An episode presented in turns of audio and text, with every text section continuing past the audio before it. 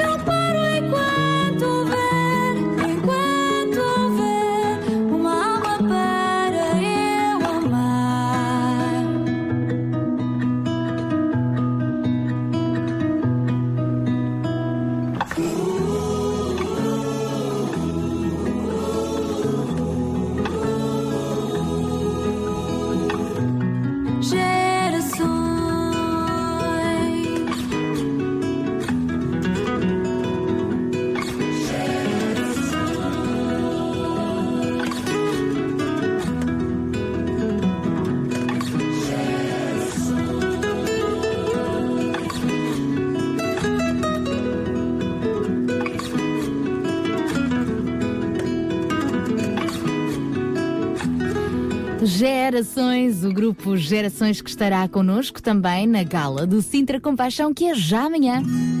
Há fome em Sintra, mas de que fome estamos a falar? Fome de alimentos, de saúde, de amor na família de amizade. e de esperança. Este é o tema da segunda gala Sintra Compaixão. Sábado, 12 de abril, às 5 e meia da tarde, no Salão dos Bombeiros Voluntários de Queluz.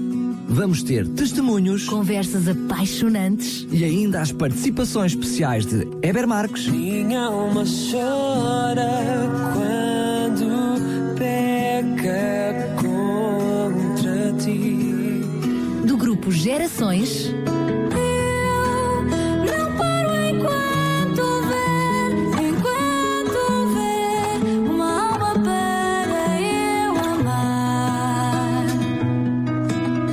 sábado, 12 de abril, no Salão dos Bombeiros de Queluz. entrada livre. Contamos consigo. Sim, contamos consigo nesta super gala do Sintra Compaixão que é já, já, já, já amanhã. É mesmo. E no programa de hoje vamos estar a aflorar mais o que é que vai ser esta gala que trata um tema tão importante na véspera da Páscoa. Tudo faz sentido. O fundamento do Sintra Compaixão é Cristo. Esta é a semana da paixão de Cristo e ele veio para saciar a nossa fome, não só a nossa fome de comida, a nossa fome de sede espiritual, a nossa fome de saúde, de solidão, de afetos, de amor. Jesus é a resposta para tudo isso e muito mais. Então hoje vamos ah, continuar a falar sobre este tema que vai, ser- vai estar também em destaque na nossa gala do Sintra Compaixão. Vamos também ah, recordar alguns apelos da semana passada, muitos com sentido de, de gratidão, outros que ainda faltam, portanto, termos aqui uma, uma resposta.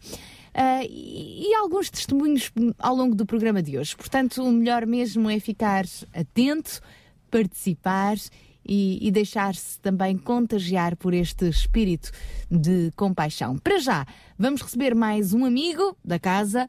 Ele é o Ruben Barradas, sempre presente com o espaço Mil Palavras. Olá, bom dia, Ruben. Olá, muito bom dia, caros ouvintes da RCS. Bem-vindos a mais um Mil Palavras. Eu sou o Ruben Barradas. Como sempre, mando- mando-vos a todos um, um abraço. eh, eh, bom, quando era no inverno era quente, agora vai ser mais fresco, o tempo já está a começar a aquecer. E como sempre, também um abraço muito especial para estúdio, aí para vocês, Sara e Daniel. E espero que estejam muito bem. Ora, há boas notícias na nossa, no nosso dia a dia. Estava a ler ainda há pouco que ahm, aquilo que nos levou, ou uma das razões que nos levou à crise que temos vivido nos últimos anos, a subida das taxas de juro, preço do dinheiro, como costumamos dizer, a está a atingir mínimos históricos. Ou seja, uma das razões que nos trouxe até aqui parece que se está a esbater por completo, com as taxas de juro já a um nível bem mais baixo. Mas eu não sou economista, não sou a melhor pessoa para falar nisto, mas o que eu gostaria era de pegar nesta eh, ideia das taxas de juro, que basicamente é quando nós pedimos alguma coisa durante um período de tempo, tomamos essa decisão de pedir durante algum período de tempo e perceber se aquilo que vamos pagar é alguma coisa que vale a pena, não é? Se pedimos 100 euros e, tem- pagamos 150% desse valor, ou seja, pagamos uma taxa de juro altíssima, ou se pagamos 2 ou 3 euros, de- quase de uma forma irrisória, digamos assim, por esse valor. Isto aplica-se à nossa vida. Todas as decisões que nós tomamos, estamos nós prontos para ah, ah, acarretar com as suas. como é que é dizer? Com as suas implicações de médio e longo prazo. É que muitas vezes tomamos uma decisão na nossa vida, no nosso dia a dia, com base naquilo que é agora. E isso significa que muitas vezes não medimos o que é que essas decisões, no médio e no longo prazo, podem implicar na nossa vida. E muitas vezes, infelizmente, tomamos decisões para as quais nós não estamos preparados para a fatura no nosso dia de amanhã. E uma boa decisão é como uma, uma boa compra. Uma boa compra é aquela para a qual nós vamos ter dinheiro hoje e amanhã. Ah, claro, pensamos bem, fazemos as contas e nós temos a certeza, ou temos a, a- para já a perspectiva, de que conseguiremos honrar esse compromisso. Uma boa decisão na nossa vida é exatamente igual. Quando nós tomamos uma decisão com a expectativa de que o preço que ela vai acarretar no futuro é um preço que eu posso pagar, ou muitas vezes, inclusivamente, nem se trata de preço. A maior parte das boas decisões, elas têm um preço na atualidade, mas têm um retorno no futuro. E essas são as melhores decisões que nós podemos tomar. Alguém há poucas semanas ouvi dizer que uma boa decisão é aquela da qual nós não nos arrependemos no futuro. Ou seja, daqui a 10 anos, 20 anos, olhamos para trás e nos, e nos sentimos até com algum orgulho, digamos assim, daquela decisão que tomamos. Por isso, antes de tomarmos uma decisão, antes de escolhermos a nossa vida, se é esquerda, se é direita, se é em frente, vamos pensar nas consequências de médio e longo prazo dessas decisões. E em vez de tomarmos eh, essas mesmas decisões com base apenas naquilo que é mais fácil no momento atual, vamos pensar um pouco e perceber se isso de facto nos liberta para alguma coisa melhor no nosso futuro e nos trará algum retorno no futuro. Para todos aqueles que nos ouvem e que estão familiarizados com a Bíblia, provavelmente já ouviram falar nisto, é a lei da sementeira e da colheita. E a realidade é esta: aquilo que nós semearmos é aquilo que vamos acabar por colher, seja na agricultura, seja na vida. Por isso, boas decisões hoje para que no nosso dia da manhã possa ser muito, mas mesmo muito melhor. Desejo a todos uma ótima semana. Já sabem que eh, para a semana, à mesma hora, no mesmo sítio, eu estou aqui deste lado à vossa espera e espero que vocês estejam aí desse também à minha espera. Por isso, até lá. Até lá, até lá, até lá. Beijinhos para o nosso Ruben Barradas. Só aqui uma pequenina correção. Para a semana é feriado. Talvez possamos vir a ter uma emissão especial, mas vai ser diferente. E portanto, Ruben, estás dispensado para a semana. Hein? Um abraço a este nosso amigo do Espaço Mil Palavras. E agora são 8 horas e 24 minutos. Ficamos com Rafaela Azevedo.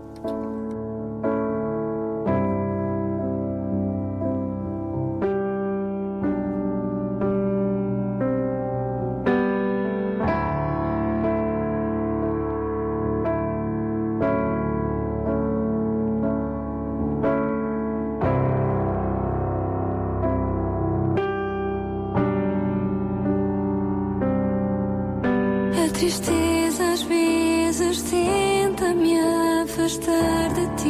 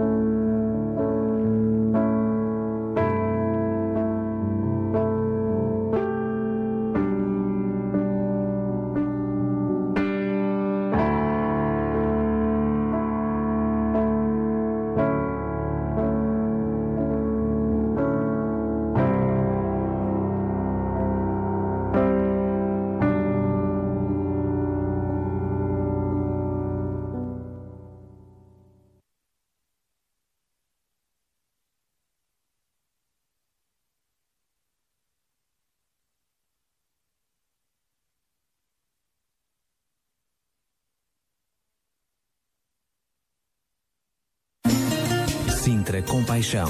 Uma voz amiga.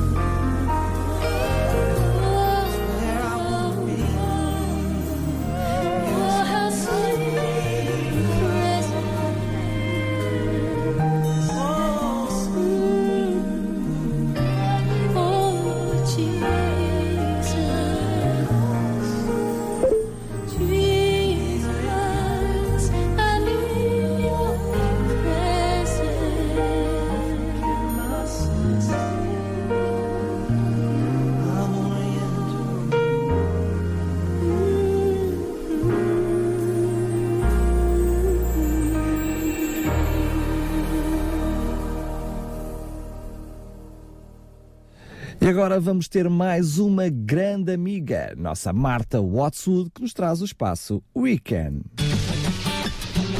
Olá a todos os ouvintes da RCS e do Sintra Compaixão. Eu sou Marta da UCB Portugal e é sempre um prazer voltar todas as semanas para vos apresentar esta rúbrica que é o Weekend. Sara Daniel, tudo em forma? Hoje gostava de vos falar sobre uma das coisas que quer tu ou os teus amigos, tenham eles 13 ou 30 anos, sempre se torna um grande obstáculo para atingir grandes coisas. Aqui no Weekend tentamos sempre falar acerca de assuntos que nós possamos mudar para fazer do nosso mundo, seja só a nossa casa, o nosso grupo de amigos, a Vila de Sintra ou até Portugal inteiro, um mundo melhor. Weekend significa mais ou menos nós conseguimos. E a verdade é que com a motivação certa nós realmente somos capazes de qualquer coisa. Mas e quando falta essa motivação? Há algumas semanas já falámos de motivação, de como podemos motivar os nossos amigos, familiares, colegas a acreditarem em algo muito poderoso e como a motivação certa pode fazê-los mudar até de vida. No entanto, às vezes, até termos esta motivação, os teus amigos até têm a motivação de deixar as más companhias, passar o ano ou entrar para um determinado projeto ou uma oportunidade. Mas no dia a dia, aquilo que é necessário para conseguirmos chegar, olha, do ponto A, onde nós estamos, até ao ponto B, que é onde a nossa motivação nos leva, começa algo a falhar. E é aí que entra o que estamos a falar hoje: disciplina. Hey, não se preocupem que não estão no quartel, nem precisam de se preocupar que aqui ninguém dá regras a ninguém. Mas sabem uma coisa? A disciplina é aquilo que nós podemos instituir a nós próprios. Pensa no caso de alguém com excesso de peso e que recentemente viste passar a fazer dieta, fazer exercício e de repente mudou a sua forma completamente. A motivação estava lá, mas a disciplina teve que pesar muito no dia a dia para que a mudança acontecesse. E connosco é também assim. Ou até mesmo com os teus amigos que precisam de mudar alguma coisa. A disciplina é a força mais poderosa que poderemos adicionar para alcançar o que desejamos. E sabem, apesar de muitas vezes vermos a disciplina quase como um sacrifício que temos de fazer durante muito tempo, no final vamos olhar para trás e lembrar-nos de que o percurso que tivemos foi ainda mais importante do que aquilo que nós conseguimos atingir. Isto é mesmo verdade. No nosso dia a dia temos de colocar a nós próprios disciplina e força para lutar, para continuar a acreditar. Mas também podemos ter um papel importante na vida dos que estão à nossa volta e se esquecem da importância da disciplina no dia a dia. Por isso, ajuda-os a manterem-se firmes. Fica aqui uma curiosidade para todos. A palavra disciplina vem da palavra discípulo, que significa aquele que segue. Seguir implica movimento atrás do que acreditas. Portanto, não te deixes ficar parado. Até para a semana para todos os ouvintes da RCS e do Sintra Compaixão. Adeus, Sara e Daniel. Adeus à nossa amiga Marta Watsud, que regressa brevemente. Tchau, tchau. Beijinhos. E agora vamos dar os bons dias a outro amigo. É verdade, mas esse não precisamos de gritar muito, porque ele está mesmo pertinho aqui de nós. João Barros, bom dia. Mais uma vez, né? Mais uma luta. Olha, é verdade, então, se lhe deres som, agora fala. Agora preciso que estavas a adivinhar. João, estamos em contagem decrescente para amanhã, a nossa gala. Exatamente, acho que estamos a chegar na, na reta final, ou, na reta final da segunda etapa, não é? Ainda temos muitas etapas pela frente, muitos anos pela frente. O que não quer dizer que, apesar de estarmos desejosos que chegue a gala, depois de da azáfama, estamos desejosos que chegue o pós-gala, não é? Exatamente. Eu só sonho com o, o domingo de manhã. Eu, para mim, já me contento, já me contento com um fim apoteótico. Exato. Ah, no domingo de manhã tu acordas a pensar como é que vai ser a gala do próximo Eu nem ano. quero pensar. Não, mas é, é importante, não por ser um, um momento divertido, um espetáculo em si, não é nada disso, é, é importante por tudo o que está por detrás. Portanto, é, é os valores que estão por detrás desta gala, ah, o impacto que podemos fazer na vida das pessoas, não é?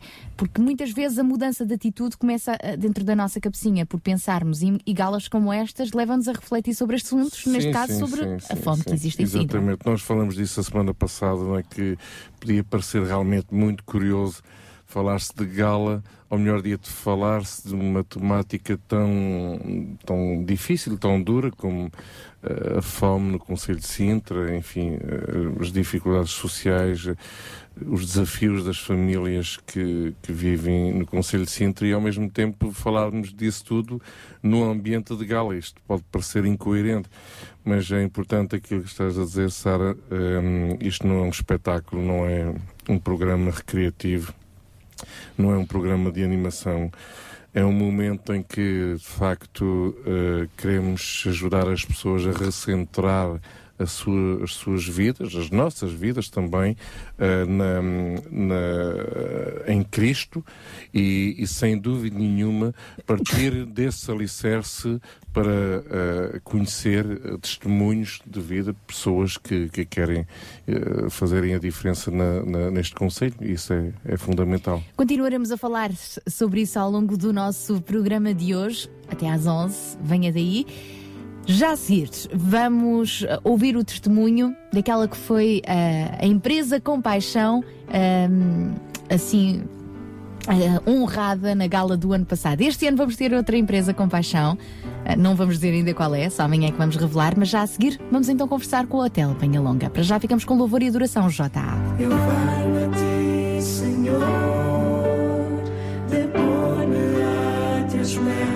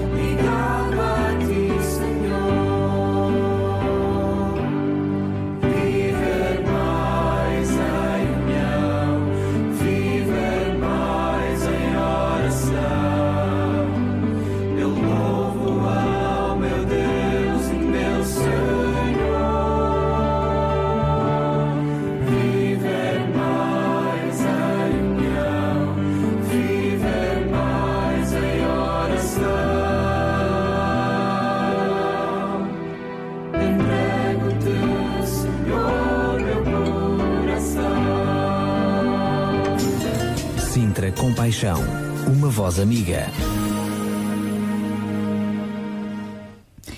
Agora sim vamos receber então uma voz eh, amiga, alguém que se tem destacado, aliás, uma empresa que se tem destacado pelo seu exemplo Compaixão. Aliás, desde o princípio tem também eh, apoiado alguns projetos do Sintra Compaixão. Estamos a falar do Hotel Penha Longa. Connosco ao telefone está já o, o Dr. João, ele que é ehm, um dos eh, responsáveis pela liderança então deste Hotel Penha Longa em Sintra. Vamos então cumprimentá-lo? É verdade, o diretor de Recursos Humanos do Hotel Panhalonga. Agradecemos desde já a disponibilidade para estar connosco aqui na rádio. Sei que é muito, muito breve, tem já uns compromissos a seguir. Obrigado, eh, João, por estar connosco. Obrigado, obrigado eu. Bom dia. Bom dia. Uh, gostaria precisamente de começar por aí. É verdade que hum, o Hotel Penhalonga tem sido, ao longo dos anos, sempre, quer nacional, quer internacionalmente, hum, tem tido um olhar muito atento para as necessidades dos outros e sempre um papel social. Qual é a realidade hum, em Portugal?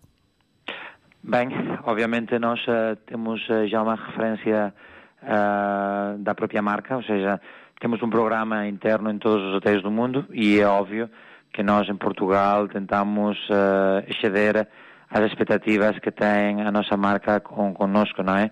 E portanto temos uma clara, clara, um claro objetivo para estar presentes na, na comunidade e ajudar a comunidade. E portanto desde que encontramos eh, bons parceiros eh, como o Sintra Compaixão, é óbvio que adoramos eh, ser parte de. Ao nível do Sintra Compaixão, que tipo de parceria é que têm vindo a desenvolver? Bem, nós eh, temos eh, desenvolvido ah, o 4 eh, por 14, que é um, principalmente focado nas crianças, no projeto das 50, 50 famílias e 50 crianças que durante um ano estão sendo acompanhadas por Sintra Compaixão. E nós somos um bocado ah, o início de tudo isso, não é? Estamos aí, temos um evento que é normalmente no início do curso escolar e, e bom, sponsorizamos o tal evento, eh, convidamos as pessoas e as famílias, as crianças a cá estar e de alguma forma eh, o facto do Penhalonga es- estar envolvido nesta iniciativa facilita que outros parceiros e outras eh, empresas possam também servir com paixão ao Sintra Compaixão, ao projeto Sintra Compaixão. Muito bem, esse é apenas um projeto que se enquadra na realidade portuguesa dentro de dois grandes projetos. Podíamos falar um pouquinho, eh, em breves minutos, do Community Footprint e do eh, Success Through Service? Uhum.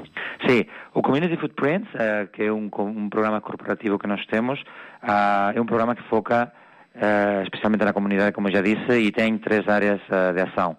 Temos a primeira que eh, é hum, o meio ambiente e nós, eh, sendo parte de um parque natural, temos muitas oportunidades para ter um impacto positivo eh, no meio ambiente. Depois eh, há outra área que é as crianças e é, é aí onde a Sintra Compaixão eh, nos permite poder ser parte de um, de um projeto onde há um desenvolvimento com as crianças e um apoio às famílias mais carenciadas. E dois também e três é o- a fome e a pobreza. E temos feito algumas algumas ações também com o Exército de Salvação e com outras eh, outras associações, a Santa Casa da Misericórdia, para nos ajudarmos a, também eh, os mais desfa- desfavorecidos e principalmente que afetam neste, neste sentido.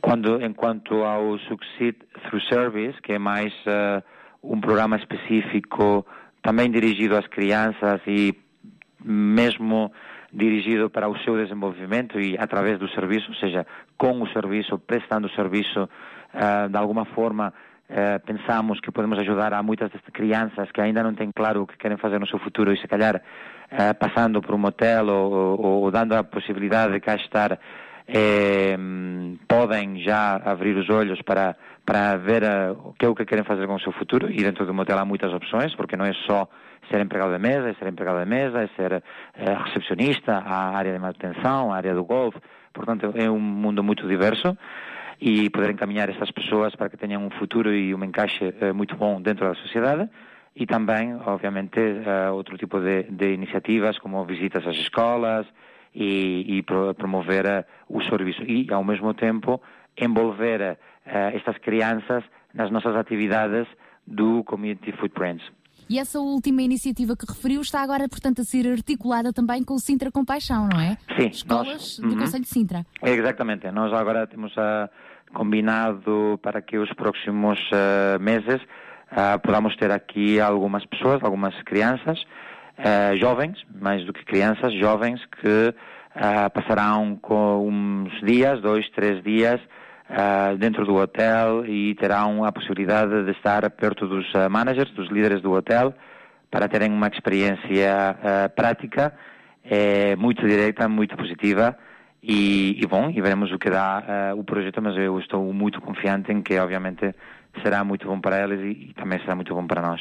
Fantástico. Quer dizer que vamos ter por aí líderes também com o apoio, líderes com paixão, com o apoio de empresas com Exatamente. paixão como a vossa. Sim, senhora. Mesmo para terminar, ah, como é que hoje em dia, face às pressões económicas e à necessidade de, de- de produzir e ter lucro, empresas como a vossa, sendo um modelo, um exemplo, ah, têm lugar também para a compaixão? Bem, ah, acho que um tema de querer é poder e é óbvio que não é só o dinheiro, nós acho que não é que tenhamos um, um grande parte do nosso orçamento que possa, que, que diga que podemos ah, ah, investir nisso. Temos esse, esse, esse budget, mas também por um lado acho que o facto de ter, ter, ter um guia que é a própria cultura, ter uns líderes e umas pessoas que queremos lá estar, faz que, se não é de uma forma económica, que também seja através do voluntariado, seja através de ações, eh, doações, eh, que podamos eh, ter um impacto na, na, na, na comunidade e servir com paixão. E, portanto, às vezes não é tanto o dinheiro, é mais eh, o querer, não? E nós queremos. Portanto, acho que isso é muito importante. E o hotel acaba por ser exemplo, porque mais do que as iniciativas que faz por fora, dando recursos, dando os seus equipamentos, deixando-os à disposição da comunidade, também coloca não só o seu diretor de comunicação, mas também os empregados envolvidos em ações de eh, solidariedade. Uhum. É, sem dúvida, o exemplo a seguir foi por isso que foi distinguido o ano passado. E queremos agradecer também ao João por estar connosco, ter dado este, este seu testemunho, sobretudo agradecer o empenho eh, do Resort Panhalonga na comunidade e desde já fica um até amanhã, visto que vai estar, que nos vai dar o privilégio também Claro da sua sim. presença. Muito obrigado mais uma vez. Muito e obrigado eu. Continuem com esse excelente trabalho. Até amanhã, se Deus quiseres. Até amanhã, obrigado. O Hotel Penhalonga aqui muito bem representado pelo seu Relações Públicas. Eh, O Dr. João estará também connosco ah, no, na gala do Sintra Compaixão de amanhã. Digamos que o Hotel Penhalonga vai passar o testemunho, não é? Vai É verdade, continuar a ser uma há- empresa com paixão, mas Certamente, e vimos desde já uh, pelo, pelo Dr. João, diretor de Recursos Humanos do Resort de Panhalonga, que um, não só o que tem feito, mas aquilo que vai ser, uh, vai continuar a fazer. Portanto, como ele disse bem, é política da própria empresa, nem sequer é uma iniciativa, iniciativa isolada. Mas amanhã vamos, sem dúvida nenhuma, uh, homenagear, honrar, que é assim que devemos fazer, mais uma, mais uma empresa que se tem destacado aqui no Conselho de Sintra e, e tomara, tomara nós que haja tantas empresas que nós não saibamos quais é que tínhamos que honrar, Esse é o porque nosso significa que, significa que há também muitas empresas com paixão. é verdade, é verdade. Então amanhã não perca, esteja connosco nesta gala muito especial. Há fome em Sintra, mas de que fome estamos a falar? Fome de alimentos, De saúde, de amor na família de amizade. e de esperança. Este é o tema da segunda gala Sintra Compaixão. Sábado, 12 de abril, às 5 e meia da tarde, no Salão dos Bombeiros Voluntários de Queluz. Vamos ter testemunhos Conversas apaixonantes, e ainda as participações especiais de Eber Marques, Minha alma chora quando peca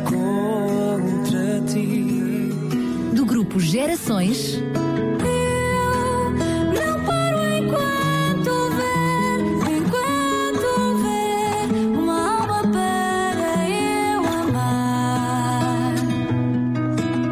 Sábado, 12 de abril, no Salão dos Bombeiros de Queluz. entrada livre, contamos consigo.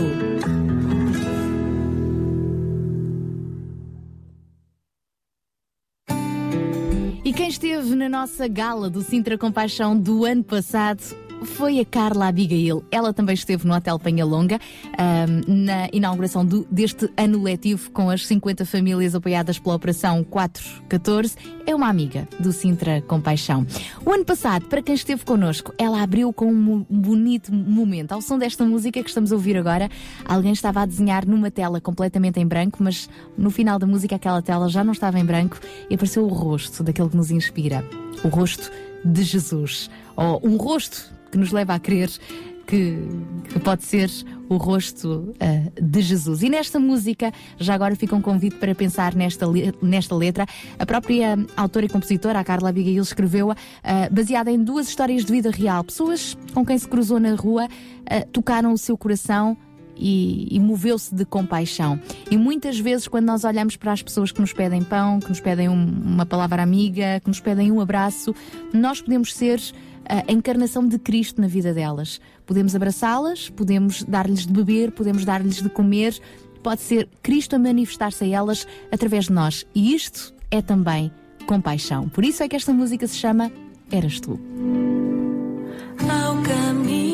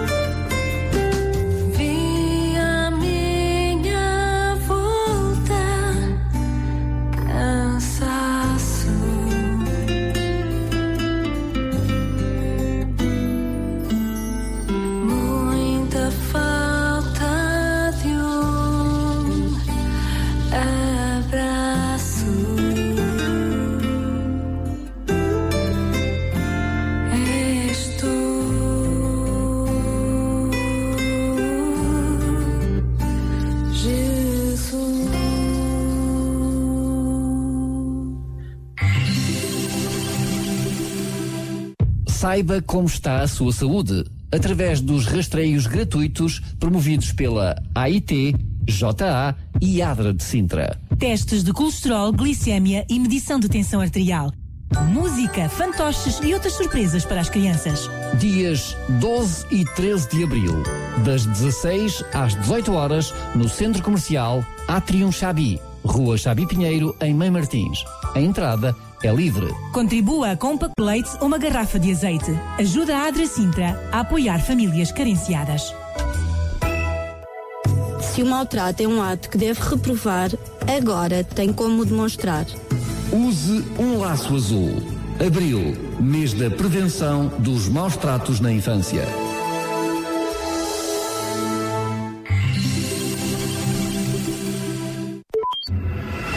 RCS Regional Sintra. 91.2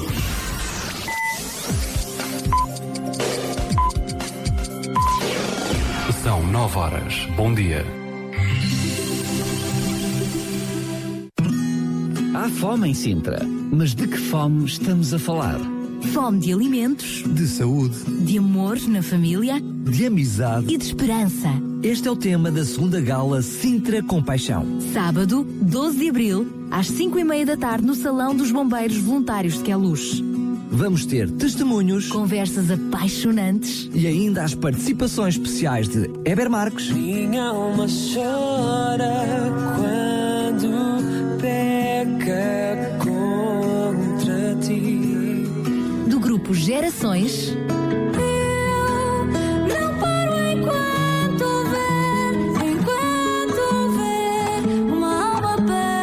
eu amar. Sábado, 12 de abril, no Salão dos Bombeiros de Queluz. entrada livre. Contamos consigo.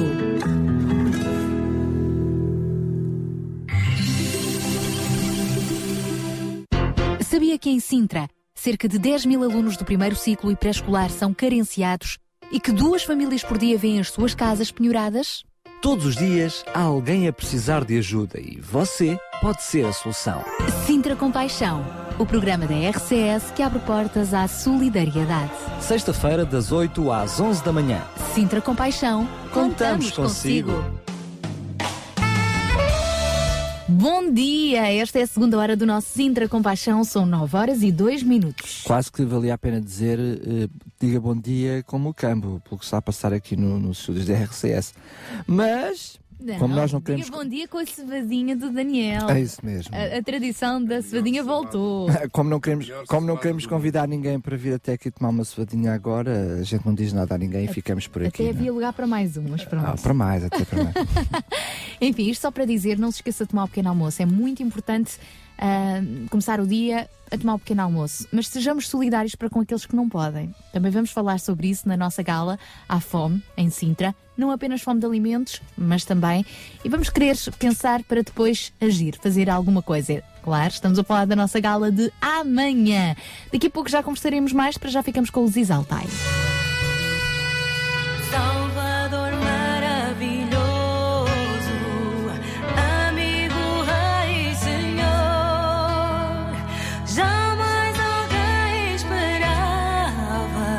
Um cordeiro ser redentor.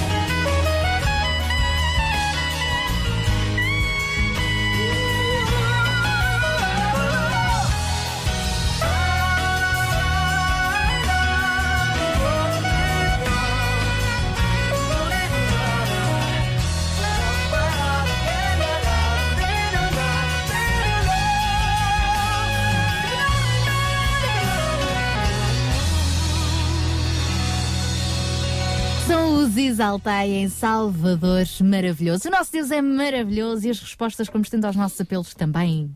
É verdade, o, o semana passada no Cider Compaixão fizemos mais um apelo.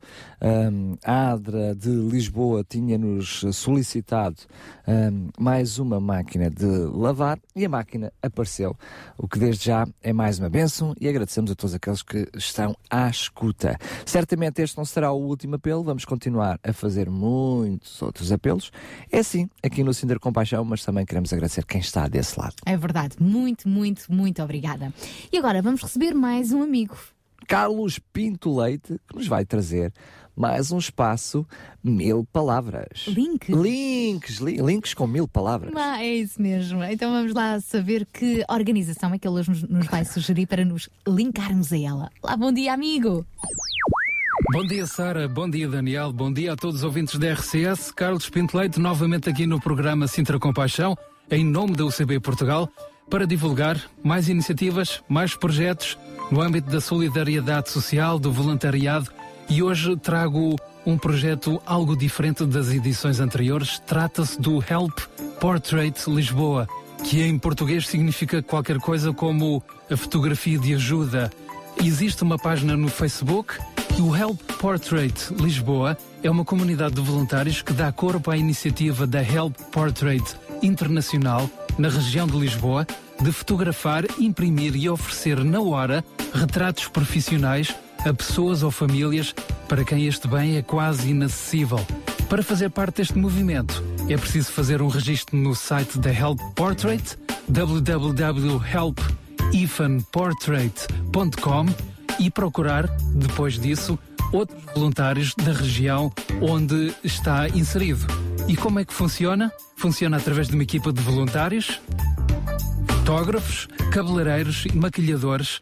E depois as famílias comparecem numa data previamente combinada, normalmente um sábado, e todos os seus membros são cuidados primeiramente pelos maquilhadores e cabeleireiros. Depois, as famílias são fotografadas em frente a um cenário e logo de seguida as fotos são tratadas, impressas, emolduradas na hora e no local e entregues às famílias, as quais não só recebem a foto emoldurada, como também veem a sua autoestima melhorada. É claro que para isto é necessária toda uma logística, um espaço amplo, um cenário, computadores, impressoras, molduras, material para maquilhagem e arranjo de cabelo. Em 2013, a iniciativa Help Portrait aconteceu a 7 de dezembro e em todo o mundo foram fotografadas 41.415 pessoas em 258 eventos e em 37 países diferentes, envolvendo 2.414 fotógrafos, 611 cabeleireiros e 807 maquilhadores para quem tenha algum interesse em estatísticas. O Help Portrait Lisboa em 2013 até teve direito a massagens para os retratados e para os voluntários. A propósito de voluntários, na área do voluntariado é possível colaborar na área da fotografia, da edição de fotos, cabeleireiro, maquilhadores e também com a sua empresa, se tem empresa de material de fotografia, de informática ou na área da cosmética, aqui ficam as opções possíveis. Help Portrait Lisboa, não esqueçam que existe a página no Facebook. E da minha parte, por hoje é tudo. Prometo voltar aqui para a semana, à mesma hora, com mais algumas novidades. Sara, Daniel, a emissão passa para as vossas mãos. Desejo a todos um excelente fim de semana. Grande abraço, Carlos Pinto Leite. Para a semana, então, ou depois, o nosso amigo estará de volta. E agora ficamos com Michael W. Smith, Escape Your Love.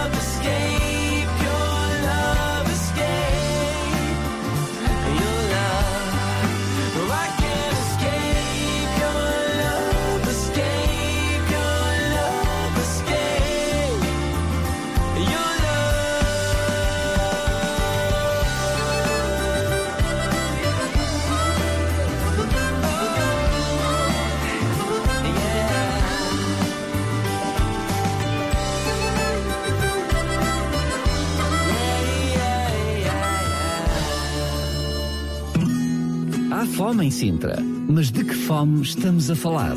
Fome de alimentos, De saúde, de amor na família de amizade. e de esperança.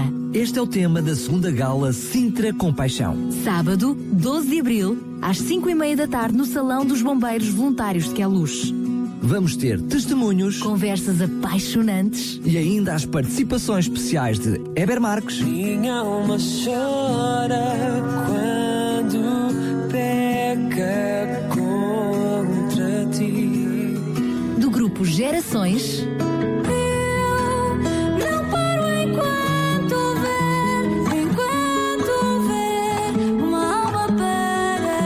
eu amar.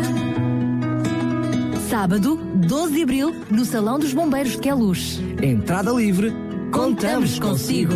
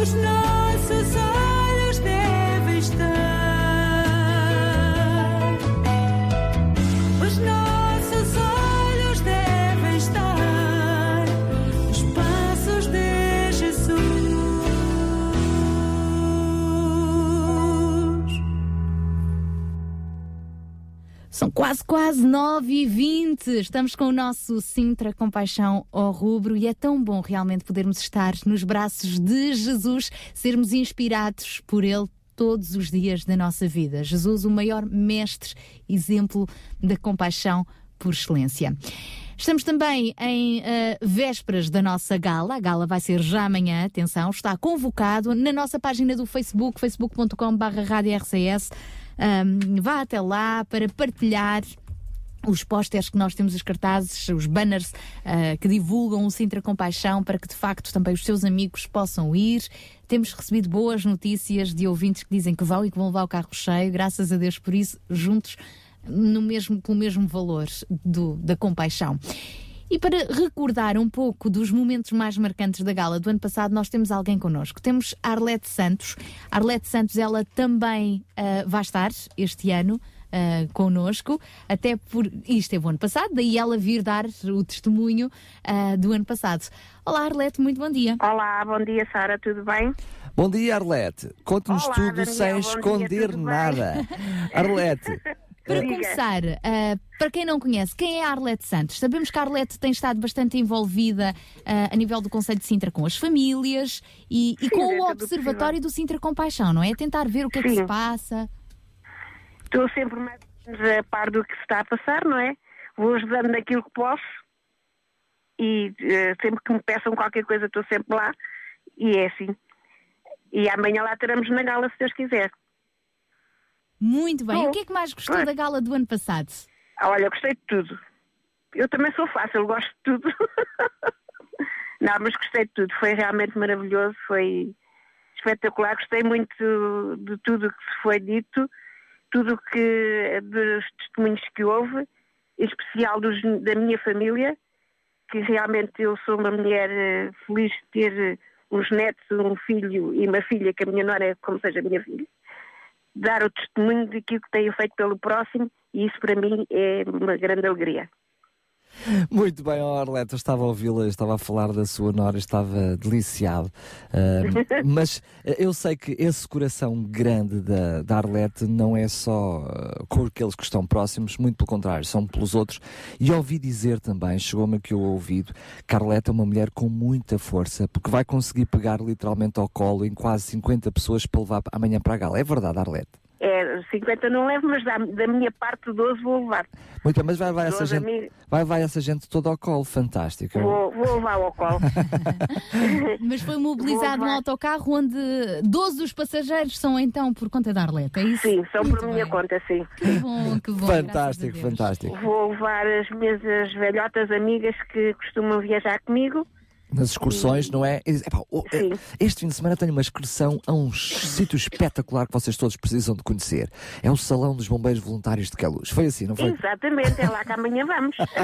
Então lá vos esperamos. Arlete, muito Um beijinho obrigada. enorme, Arlete. Obrigada também, um bom dia para vocês e muitíssimo obrigada, está bem? Obrigada, adeus. Um beijinho, um beijinho para vocês, com licença, Deus obrigada. Até amanhã, até amanhã, até amanhã. Daqui a pouco vamos receber as nossas amigas Mulheres de Esperança. Ahm, ficou o convite até amanhã. Amanhã também vamos ter connosco o Eber Marques, porque através da música também partilhamos esta mensagem de compaixão. Vamos ficar com ele agora no tema Motiva-me.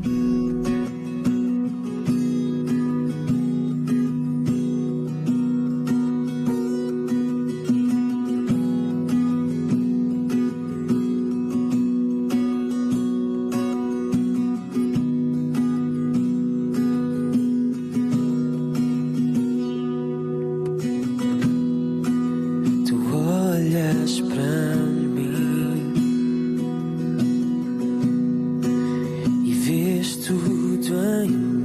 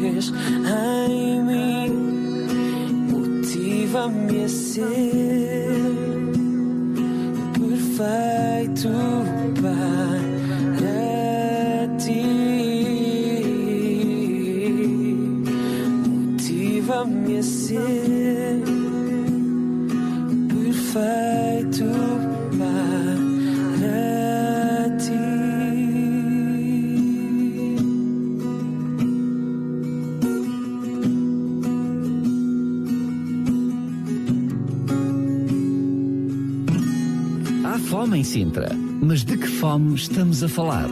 Fome de alimentos, De saúde, de amor na família de amizade. e de esperança. Este é o tema da segunda gala Sintra Compaixão. Sábado, 12 de abril, às 5 e meia da tarde, no Salão dos Bombeiros Voluntários de Queluz. Vamos ter testemunhos, Conversas apaixonantes, e ainda as participações especiais de Eber Marques, Minha alma chora quando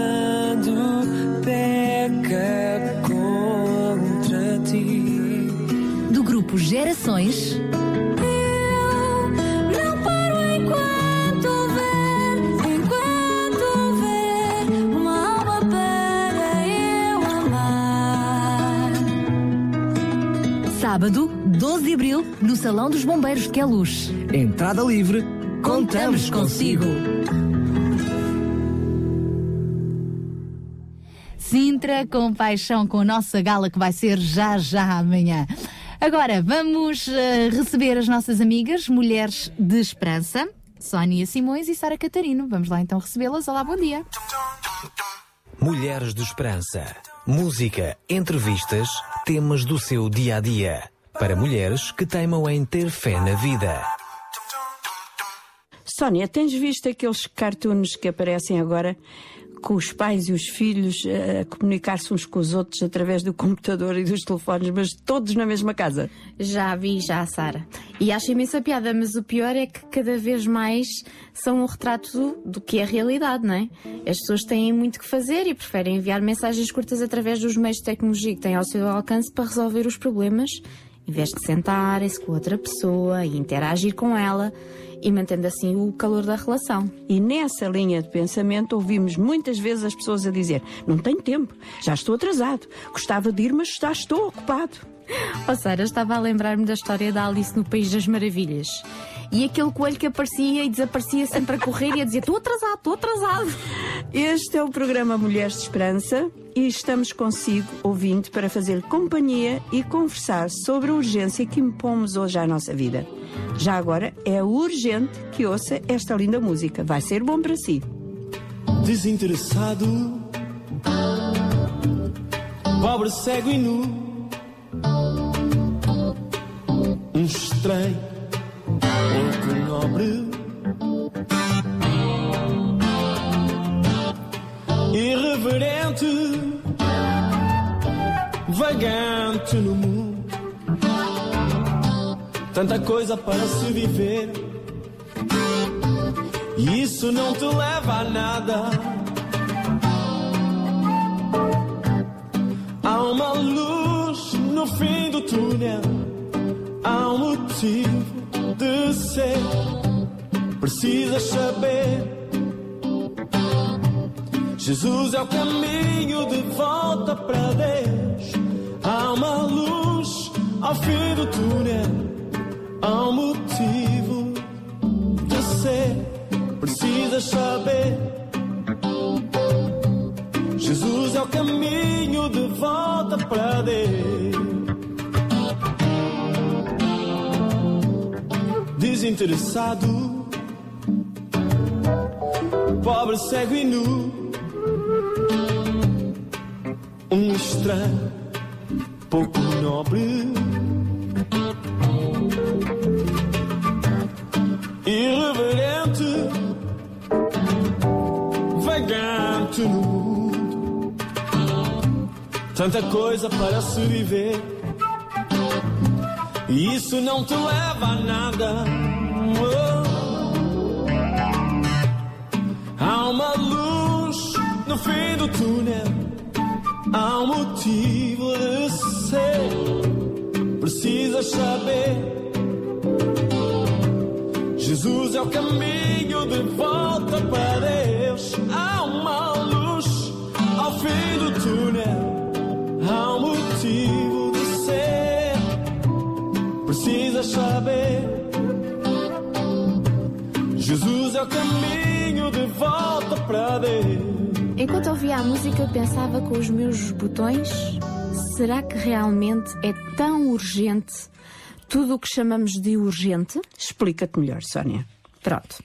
Por exemplo, quantas vezes deixamos uh, a nossa família na sala e corremos para a cozinha porque temos que arrumá-la? Lá da sala, o nosso marido diz: Então, não vens descansar um bocadinho? Está a passar um programa tão interessante na TV. E de lá, no meio da louça suja e da desarrumação, dizemos: Já vou, isto é mais importante. Pois, quem estabelece essa urgência ou essa prioridade? Como é que descobrimos o que é urgente e o que é prioritário? Neste caso, urgente pode ser lavar a louça e arrumar a cozinha, mas prioritário é estar com a família. Ora, aí tens. Ouvi uma definição de prioridade que acho bastante importante. Prioridade é tudo aquilo a que damos o melhor do nosso tempo, esforço, dinheiro e amor. E daqui podemos partir para conhecer a diferença e trazer o equilíbrio à nossa vida. Mas hoje temos o prazer de ter connosco, mais uma vez, a doutora Cassiana Tavares, a nossa psicóloga de serviço, e vamos ouvir o que ela tem a dizer-nos sobre este assunto. E agora vamos entrar na nossa sala de visitas.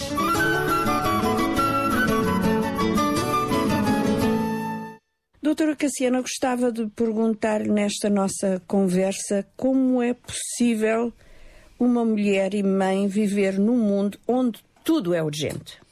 Olá, antes Olá. de mais. Primeiro lembrar-nos de quem é que nós somos. Que sendo mulher, por exemplo, a trabalhar, temos um conjunto de obrigações. Como mãe, temos outro conjunto de obrigações. Não de obrigações e também de coisas que recebemos de volta, não são só obrigações, mas lembrarmos do nosso papel, de quem nós somos, do que é esperado de nós.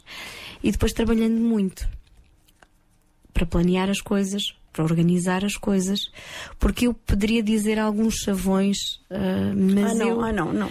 mas eu não acredito tanto em chavões. Acredito realmente que nós temos que saber o que é esperado de nós e trabalhar muito nesse sentido, porque eh, também temos um papel de impor um bocadinho o nosso ritmo, mas nem sempre conseguimos. Às vezes temos mesmo de assumir o ritmo que nos está a ser imposto pela situação, porque não temos alternativa. Daí que para mim, a, a resposta tem sido lembrar-me de quem eu sou, do que é esperado de mim e trabalhar muito, principalmente para ter tudo organizado e planeado. Então, como é que nós descobrimos o que é prioritário no meio de tudo isso que é urgente? Como o mundo em que vivemos é tudo urgente, nós tudo vamos ter que saber priorizar dentro das urgências, o que parece uma coisa de doidos. De doidos mesmo. Não é? Quando nós vamos ao hospital, eles põem cores na nossa urgência, porque supostamente toda a gente que vai a uma urgência hospitalar é urgente. É urgente, não pode esperar. Mas não podemos ser todos atendidos à mesma hora. Não é possível. E nós devíamos olhar para a nossa agenda da mesma forma. Aquele rastreio é um rastreio para a prioridade. É isso mesmo, e nós temos que ter uma capacidade de perceber se nesta altura e no contexto em que eu estou agora, isto que me está a ser solicitado realmente é importante ou não? Será que é urgente ou não? E como é que nós encontramos o equilíbrio para a nossa vida no meio desses dois polos? Os critérios. Tem a ver com ainda a resposta. A pergunta anterior vai, eu acho que vai ajudar a esta, que é nós precisamos de tirar tempo para pensar sobre o tempo. Nós deveríamos ter tempo, por exemplo, quando meditamos, quando nos deitamos à e noite. há tempo para meditar, doutora Cassiana? Ah, Ai, se a gente medita à noite antes de dormir, a gente não dorme. Ah, depende, até pode ajudar.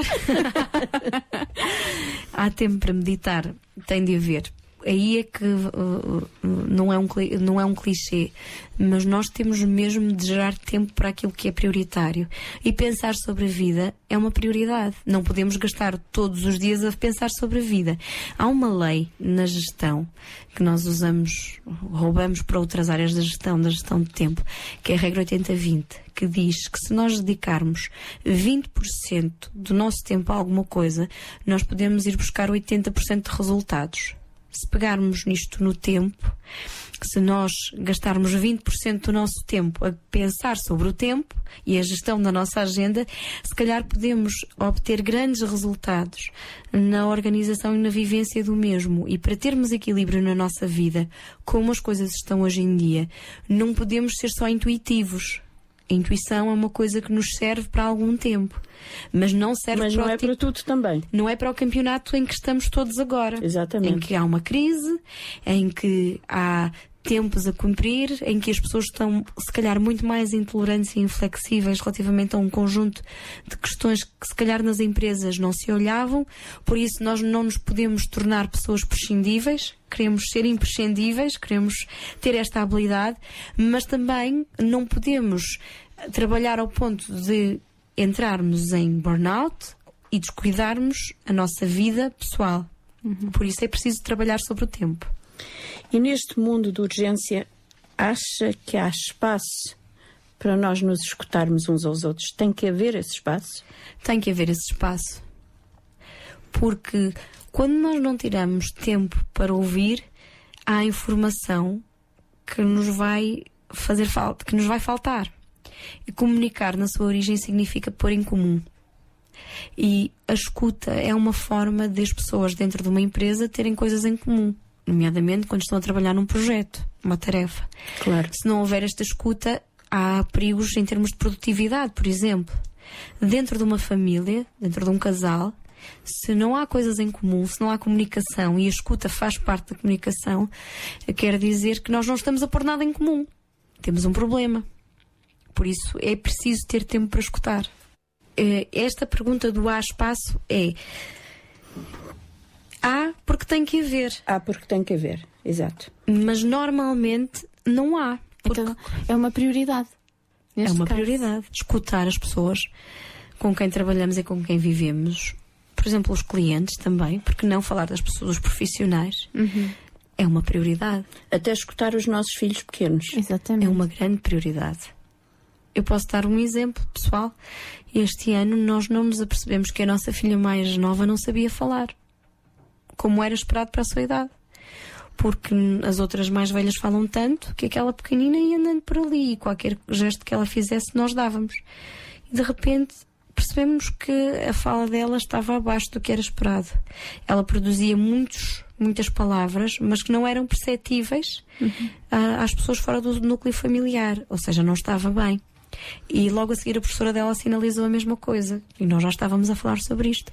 E tivemos que criar espaço à mesa da refeição, que é onde se fazem grandes conversas, ou então à hora de dormir, não é? Quando vamos contar as histórias, para que ela também pudesse falar, porque as irmãs falavam por cima dela. E dentro de, uma, de um sistema familiar todos deviam ter voz. Sim, imagino que é uma mesa com seis pessoas, tu... pronto, não deve ser fácil de gerir. É confuso. Doutora, o que é que acha que está a perder-se na nossa vida urbana por causa da urgência e da rapidez da vida? Relacionamentos. Eu correndo o risco de parecer um bocadinho provinciana, ou. Não era provinciana que eu queria dizer, era regionalista. Quando eu mudei do Porto para Lisboa, ai, ai, ai, eu senti uma diferença muito grande na maneira das pessoas se relacionarem. Não me diga. Que talvez só quando as pessoas mudam da sua terra é que se percebem. O Porto ah, é uma cidade grande, mas que conserva, em relação a Lisboa, algumas coisas que eu acho que Lisboa já não conserva. Se calhar o Porto já, não conserva. Mas eu acho já que saí isso de lá há é- alguns anos. Oh, oh, Cassiana, mas eu acho que isso é típico da Zona Norte, não é propriamente do Porto. Não é? Tem um bocado a ver com, com isso. É possível, eu falo muito da minha experiência, é? porque vivia na cidade do Porto, em que as distâncias, por exemplo, são muito curtas. E Sim. a casa do amigo, do familiar é já ali. E uma pessoa encontra-se com muita facilidade. Vivo em proximidade com muita facilidade. Aqui, por exemplo, em Lisboa, as distâncias são grandes e hum, as cargas horárias são pesadas. Hum, e, e eu notei no início uma grande dificuldade, por exemplo, em as pessoas estarem nas, nas casas uns dos outros. É mais fácil encontrarmos num restaurante. É típico de uma grande cidade, de uma capital, porque Lisboa é uma capital com uma urgência em que é mais fácil nós encontrarmos noutros lugares do que a vivência da casa. Ao fim de alguns anos, também, claro que mudamos, mudamos as nossas redes hum, sociais, as redes de amigos e voltamos a conseguir eh, algum equilíbrio neste sentido. Mas, por exemplo, notei, e este fator eu acho que tem a ver com a- o tamanho da cidade de Lisboa, e se calhar temos muitos ouvintes sim. que são daqui, que é, um- é muito grande e as pessoas podem ter amigos em diferentes sítios e trabalham muito longe e torna mais difícil com o trânsito. Nós já temos conversado as duas sobre este assunto interessantíssimo que é que as gentes do Porto têm uma ideia de família um pouco sim diferente das Bastante. gentes de Lisboa. Bastante. A família alargada é muito valorizada ainda. Muito. E neste momento eu tenho pessoas que estão ligadas à minha família que são do Porto e reparo com espanto, com espanto absoluto, ah, que as festas têm 12, 13 pessoas que não têm nada a ver com aquela família. Nuclear. Nuclear. Tem a ver com primos, com compadres, com o amigo do, do primo. Uma coisa Os relacionamentos são bastante valorizados. Talvez também por essa proximidade, não é? Uhum. Que É mais fácil falar, juntar porque as aqui, se calhar pessoas. as famílias estão mais distantes. Eu creio que a geografia tem um peso grande. Para lá disso, pensando no país e na era, podemos tirar isto do nosso país e ir para outras, nós estamos sempre a correr em direção a alguma coisa. E para além disso, temos, por exemplo, smartphones. Ui. Computadores. iPads. iPads, todo tipo de tablets ligados. Todo o tempo, que interferem de forma nociva. Também podem ser positivos, porque eu tenho família fora do país e ligamos o Skype ou o FaceTime a qualquer hora Uhum. e estamos ligados. Isso é maravilhoso. As festas de aniversário agora são sempre com estas coisas ligadas, porque assim toda a gente pode ver. Na nossa casa também É assim. maravilhoso. Porém, pode ser pernicioso quando eu estou a falar com os meus filhos e estou continuamente a verificar os meus e-mails. Porque é urgente sempre. É sempre urgente. O e-mail chegou, é E a correio. conversa deles não é prioritária. Já não é prioritária. E estou a dividir atenção e atenção, que nós não fazemos duas coisas ao mesmo tempo. Podemos Isso é um fazer um mito. programa sobre isso. Isso é um mito. Que as mulheres conseguem fazer duas coisas ao mesmo tempo. É um mito. Ai meu Deus. Sara, já tens tema de um programa. Podemos fazer um programa sobre isso. Acho que sim. Quando nós lemos a vida de Jesus nos Evangelhos, não nos parece que ele tenha tido urgências, mas prioridades. O que diz sobre isto? Eu lembro-me logo das pessoas a pedirem socorro, porque eram sempre urgências. Todas as pessoas que ah, apareciam para, pedir, para falar com Cristo realmente estavam em situações de urgência. De urgência. Alguém tinha morrido, estavam no meio de uma tempestade, alguém estava doente e as respostas de Jesus nem sempre eram aquelas que uma pessoa compreensiva e ajudadora e poderosa se calhar deveria dar a lembra-se daquele episódio de Jairo que chegou Uhum. perto de Jesus e disse: A minha filha está muito doente a morrer, vem. Uhum. E Jesus ficou lá um um tempo, Um tempo. quando Lázaro morreu, coitadas daquelas Quatro irmãs, ou quando os discípulos estavam no mar e ele vem caminhando tranquilamente sobre o mar, ainda, ainda por cima os assusta. Parecia que não tinha pressa. Nenhuma. E, e isso tem a ver com a resposta à primeira pergunta, que é saber quem nós somos. Porque Uhum. ele tinha os recursos para resolver os problemas. E por isso é que eu acredito tanto na preparação para as situações. Atenção que eu, eu falho muitas vezes. Ah, neste momento eu equilibro três trabalhos e as quatro crianças. E às vezes pedem-me coisas para, da escola, que é normalíssimo. Que é normal que uma mãe que tem uma filha ou dois filhos consiga fazer. Mas quando eu multiplico aquilo por três trabalhos e quatro crianças, eu não consigo cumprir, às vezes, no primeiro dia. Uma coisa que eu faço muitas vezes, que é um recurso que nós temos e que devíamos praticar, que é a honestidade, que é telefonar e dizer. Olha, eu lamento que eu não fiz e explico porquê e digo a verdade. Ah, Às vezes penso que, epá, vão pensar que eu sou uma, uma irresponsável, mas eu não posso conhecer os meus limites, não é? Eu, eu sei até onde é que eu posso ir, até onde é que, o que é que eu posso fazer. E quando eu, eu vejo que não vai dar, eu digo a verdade. E, e também devíamos usar este recurso em comunicação. Mas acredito que estar preparado, saber quem somos, o que é esperado de nós e ter os recursos para o fazer. E, e isto não se, não, não se faz no momento. Jesus tinha os recursos consigo. Pois eu ia, eu ia dizer isso, mas Jesus era o Cristo. E nós temos que ter recursos que se preparam antes, porque Aham. no momento é só stress. E também é nesta área que nós temos um centro que controla. Hum, Está a falar do cérebro. Estou a falar do cérebro, peço desculpa. Hum, é, é a parte que controla as nossas emoções. E quando nós estamos em stress, nós ficamos emocionalmente ativados. E a área do cérebro é próxima à mesma que gera a nossa memória de trabalho, que é aquela que nos permite escrever um e-mail do princípio ao fim sem nós estarmos a sempre a pensar: mas o que é que eu estou a fazer? Se nós estamos em stress e as duas áreas estão ativadas, nós vamos ter possivelmente o pensamento lentificado ou às vezes pelo contrário tão fluido que aquilo até é difícil agarrar. Quanto maior o stress que nós estamos a viver, mais difícil é esta situação. Daí que naquela hora nós não vamos inventar a roda. Nós precisamos é de ter recursos aos quais aceder. Eu creio que um problema que nós temos com o tempo é não querermos olhar para ele como alguma coisa que nós temos que aprender a gerir. Porque eu digo sempre que sim a tudo. Claro. Mas depois vai falhar, não é possível. Muito obrigada por este tempo que passou connosco, por estas eh, afirmações tão interessantes, por estes conceitos que têm a ver com a sua experiência de vida como mulher, como profissional, como mãe, etc. Para nós foi muito bom e eu espero que também tenha sido para as Foi nossas muito ouvintes. bom também estar aqui convosco. Obrigada. Obrigada. recebido. Apresentamos agora Conversas da Alma. Jesus estava na casa de uns amigos em Betânia. Uma das mulheres da casa, Marta, atarefada com a refeição e todos os preparativos inerentes a ter convidados em casa, corria de um lado para o outro com alguma urgência. A irmã, Maria, essa estava sentada aos pés de Jesus, conversando com ele, ouvindo, colocando as suas dúvidas e a sua admiração pelo seu mestre.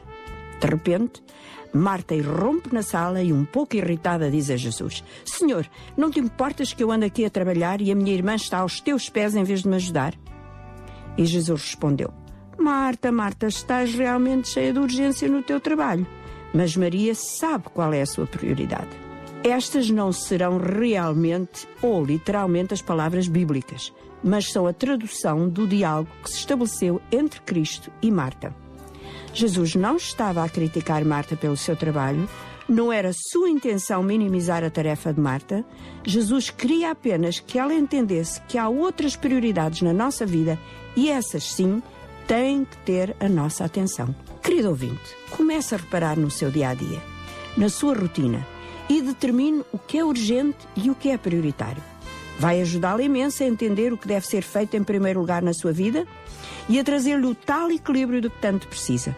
Não esqueça que Jesus está a reparar nisso tudo, com muito amor, desejando que encontre para o seu próprio bem o melhor para a sua vida. O seu programa Mulheres de Esperança chegou ao final. Esperamos que da nossa conversa tenha aproveitado algo útil para a sua vida. Estaremos por aqui outra vez na próxima semana. Tenha um resto de dia abençoado. Mulheres de Esperança. O programa para mulheres que teimam em ter fé na vida. Uma produção da Rádio Transmundial de Portugal. Muito obrigada então às nossas amigas Sara Catarino e Sónia Simões com os Mulheres de Esperança.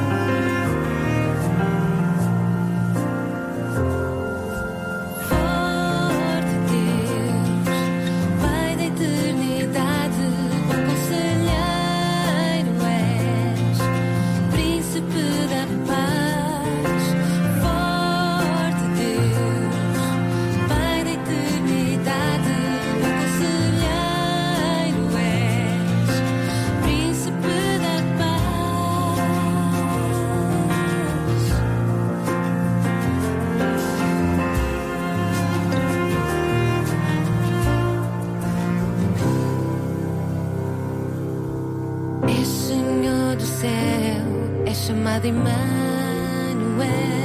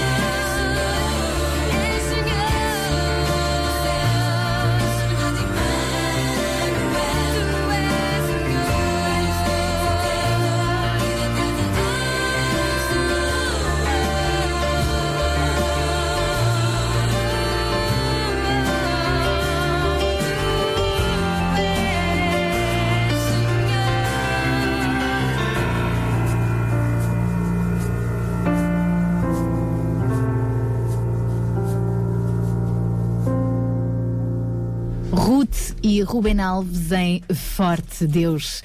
Já estamos a 8 minutinhos das 10 da manhã. Lembramos o tema da nossa gala de amanhã, também inspirada neste Forte Deus.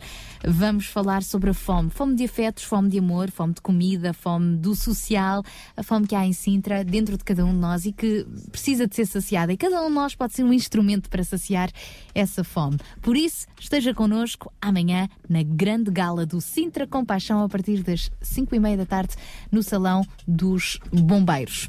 A propósito, ele também vai ser nosso convidado amanhã. Estou a falar do diretor da RCS e que é também responsável pelo programa Voz de Esperança. Estou a falar de Jorge Duarte, ele que vai agora deixar-nos também aqui uma palavra amiga. A produtora da marca de cereais matinais mais vendidos na Austrália e na Nova Zelândia, Weet-Bix, e de outros alimentos e bebidas, é conhecida internacionalmente pelos seus produtos vegetarianos e naturais.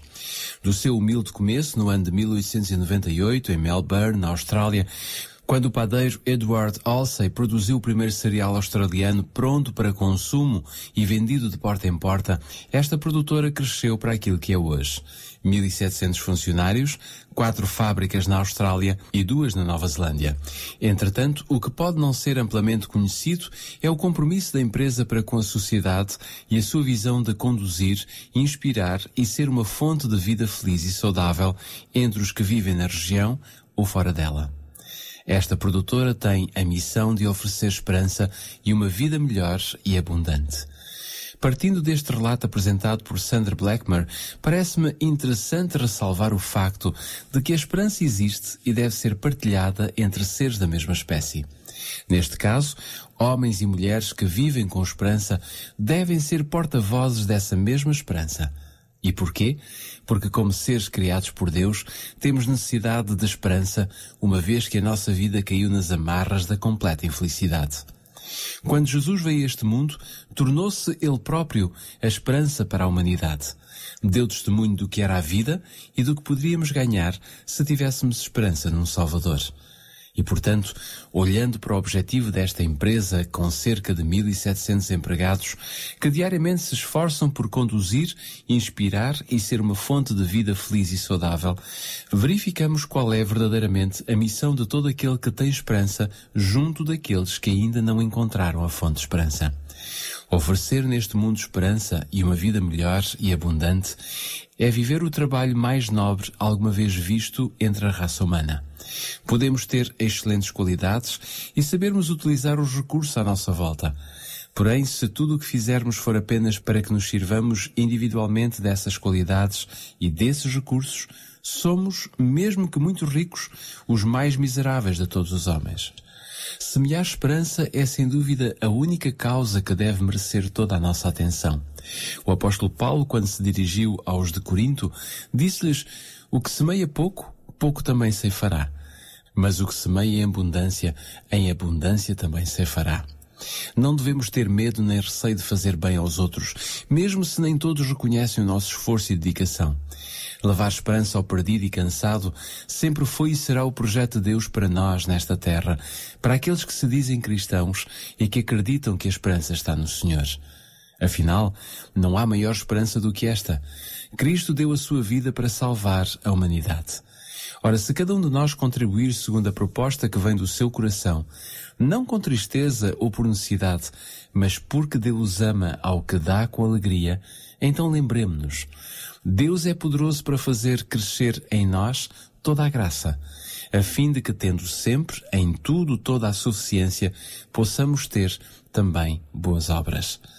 Não se esqueça, matar a fome da esperança àqueles que estão à sua volta permitirá não somente suprir as necessidades dos mais fracos e dos que mais precisam, mas é também o momento de nós podermos dar graças a Deus por sermos parte integrante dessa fonte de esperança que é Cristo Jesus. Muito bem, eh, queremos agradecer também ao Jorge Duarte o facto de nos ter feito hoje mais um Pensar com Paixão, sendo que ele vai estar na gala connosco amanhã para nos trazer precisamente essa hum, mensagem de esperança, também para satisfazer esta necessidade, esta fome de esperança. Sintra Compaixão, uma voz amiga.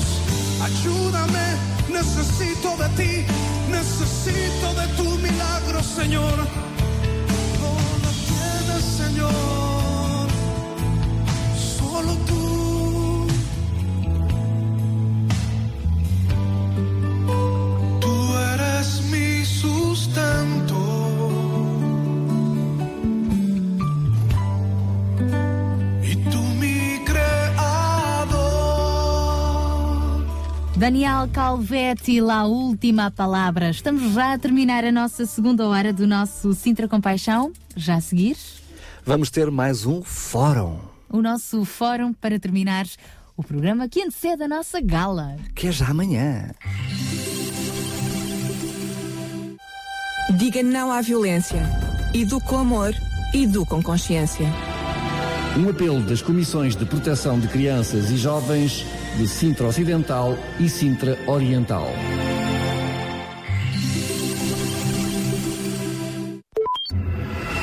RCS Regional Sintra. 91.2.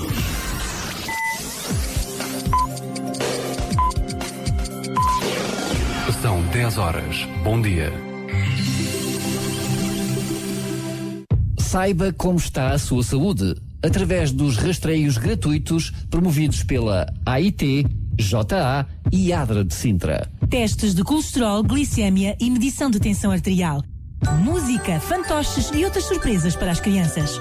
Dias 12 e 13 de abril, das 16 às 18 horas, no Centro Comercial Atrium Chabi, Rua Chabi Pinheiro, em Mãe Martins. A entrada é livre. Contribua com um pacote de leite ou uma garrafa de azeite. Ajuda a Adra Sintra a apoiar famílias carenciadas. Há fome em Sintra, mas de que fome estamos a falar? Fome de alimentos, De saúde, de amor na família de amizade. e de esperança. Este é o tema da segunda gala Sintra Compaixão. Sábado, 12 de abril, às 5 e meia da tarde, no Salão dos Bombeiros Voluntários de Queluz. Vamos ter testemunhos, Conversas apaixonantes e ainda as participações especiais de Eber Marques, Minha alma chora quando peca contra ti. do grupo Gerações.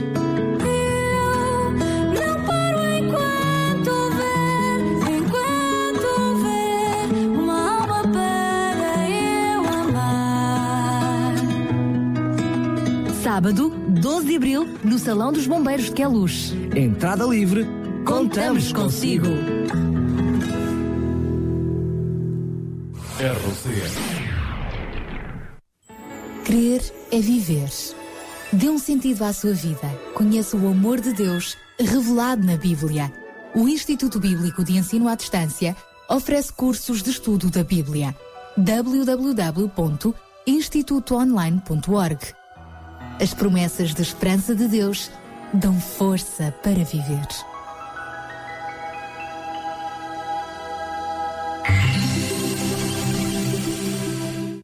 Sabia que em Sintra, cerca de 10 mil alunos do primeiro ciclo e pré-escolar são carenciados e que duas famílias por dia vêm as suas casas penhoradas?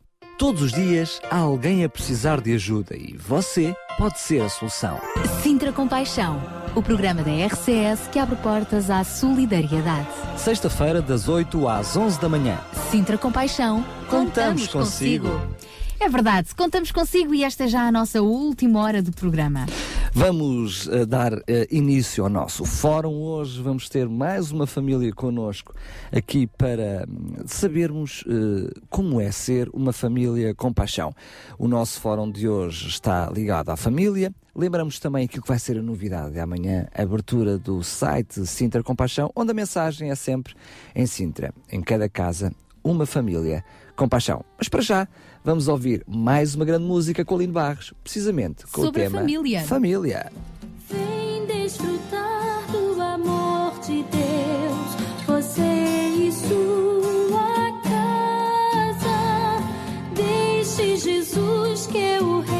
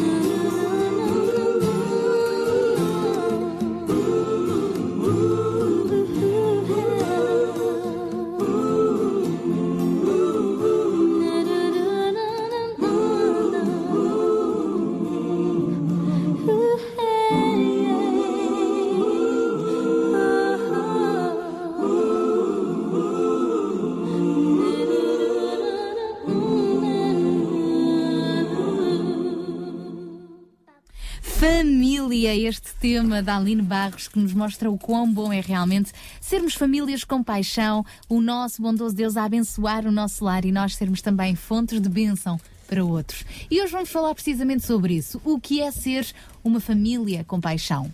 É uma família que persevera na mensagem, na comunhão, no partir do pão e nas orações. Então, como perseverar na mensagem quando se vive num tempo em que toda a verdade parece ser relativa? Como é que é possível viver em comunhão num tempo onde todos vivem para si mesmos? E como partir o pão quando ele já está em falta para toda a gente?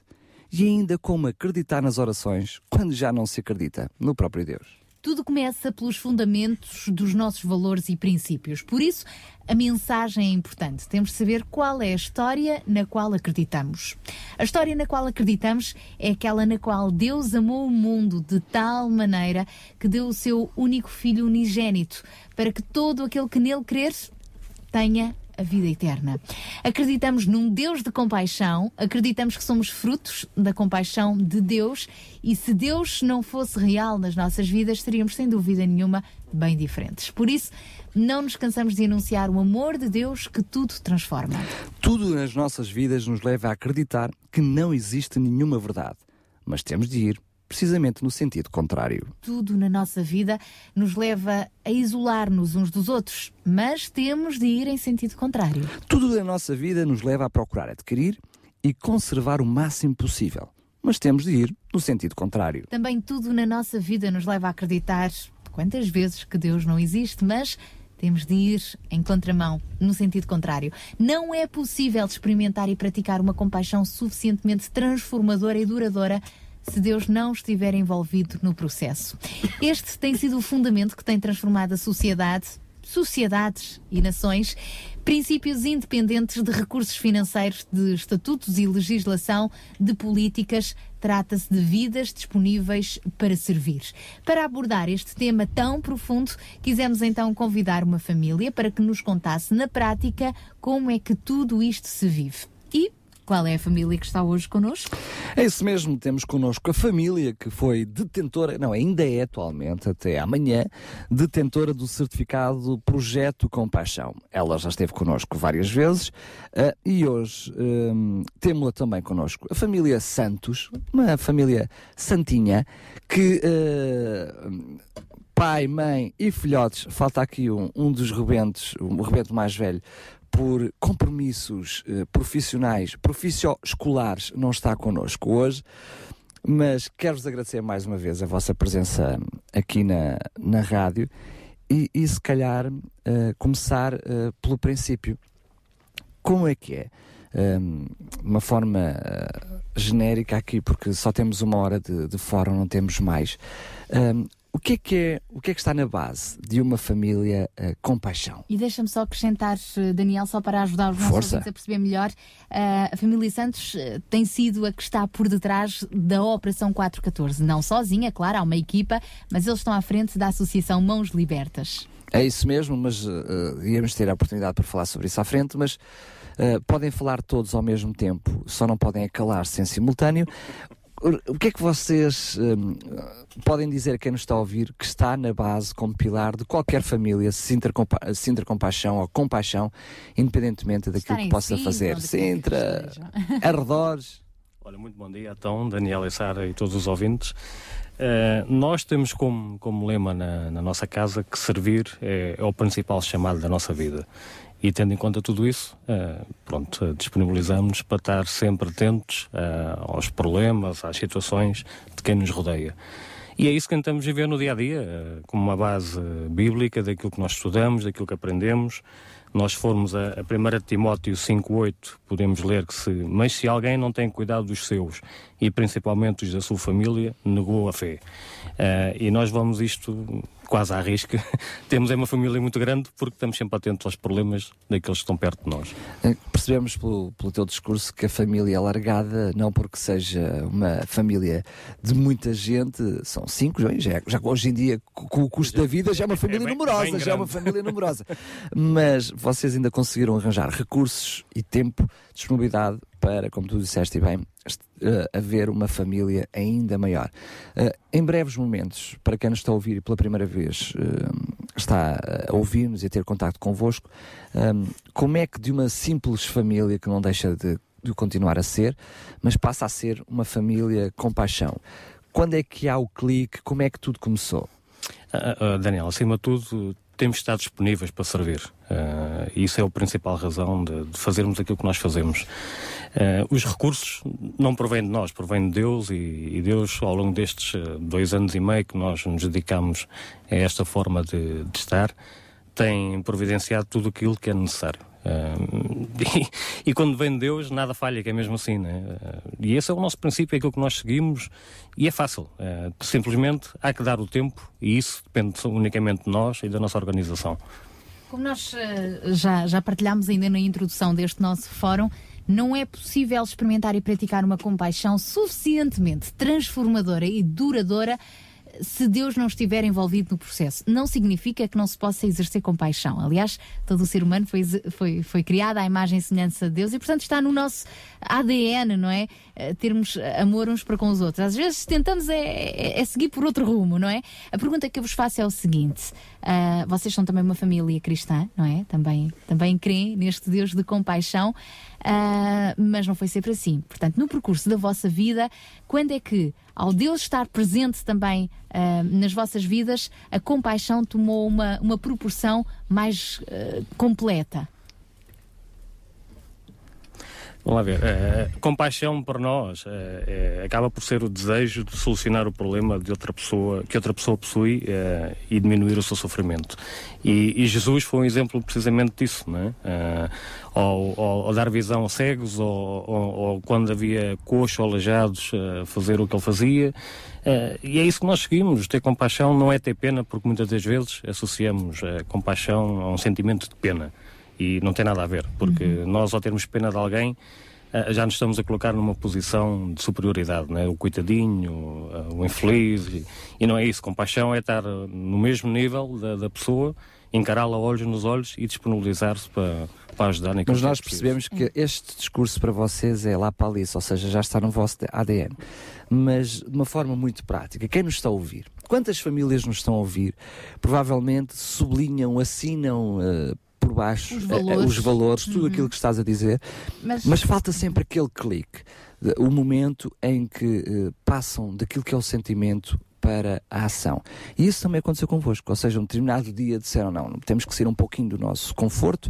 Eu acredito que nesse dia estava, o vosso pensamento estava muito longe de ser aquilo que é hoje, ó, envolvido nas diferenças iniciativas, mas eu sei que tudo começa lá atrás, num dia é que também já com esse sentimento, uh, com o sentimento que se devia fazer alguma coisa por aqueles que estão à volta, decidiram no Natal uh, ter um, um Natal diferente e vir cá para fora fazer alguma coisa. Como, é que, como é que tudo começou? Teresa, vá lá, Teresa. bom Quando dia. eu me, bom dia. Quando eu me converti, eu fui a primeira a converter-me em casa. E Aqui está eu o poder das mulheres. Mas o está. converter, portanto, é o olhar para Jesus e reconhecer Jesus Sim, como nosso Senhor e sim, Salvador. Sim, quando eu me converti e eu fiquei com uma chama no meu coração de fazer algo mais pelo próximo. E, e fui começando a contagiar lá em casa. O irmos para fora, o ir dar comer aos sem-abrigo, o ir para a rua. E um dia eu pus-me na carrinha e fui sozinha com, com os amigos. E, e foi assim, foi indo, e foi indo, e fui contagiando, e passei para o marido, o marido passei para os filhos, e, e hoje, desde o mais pequenino ao mais velho, todos servimos Ó, Teresa, a casa do Senhor. Mas antes de, de- de convidar Jesus também a, a ser parte da sua vida e depois de- a ser parte da, da vossa família, já existia esse desejo de compaixão? Sim, nós sempre ajudámos, mas de uma outra maneira. Então o que é que mudou? Mudou hum, a perspectiva do que é o ajudar, não é? Porque nós hum, eh, pensávamos que ajudar era dar dinheiro, não é? Que, que isso só chegava. E hoje não, nós, nós sabemos que o dinheiro nem sempre eh, é aquilo que as pessoas estão à espera.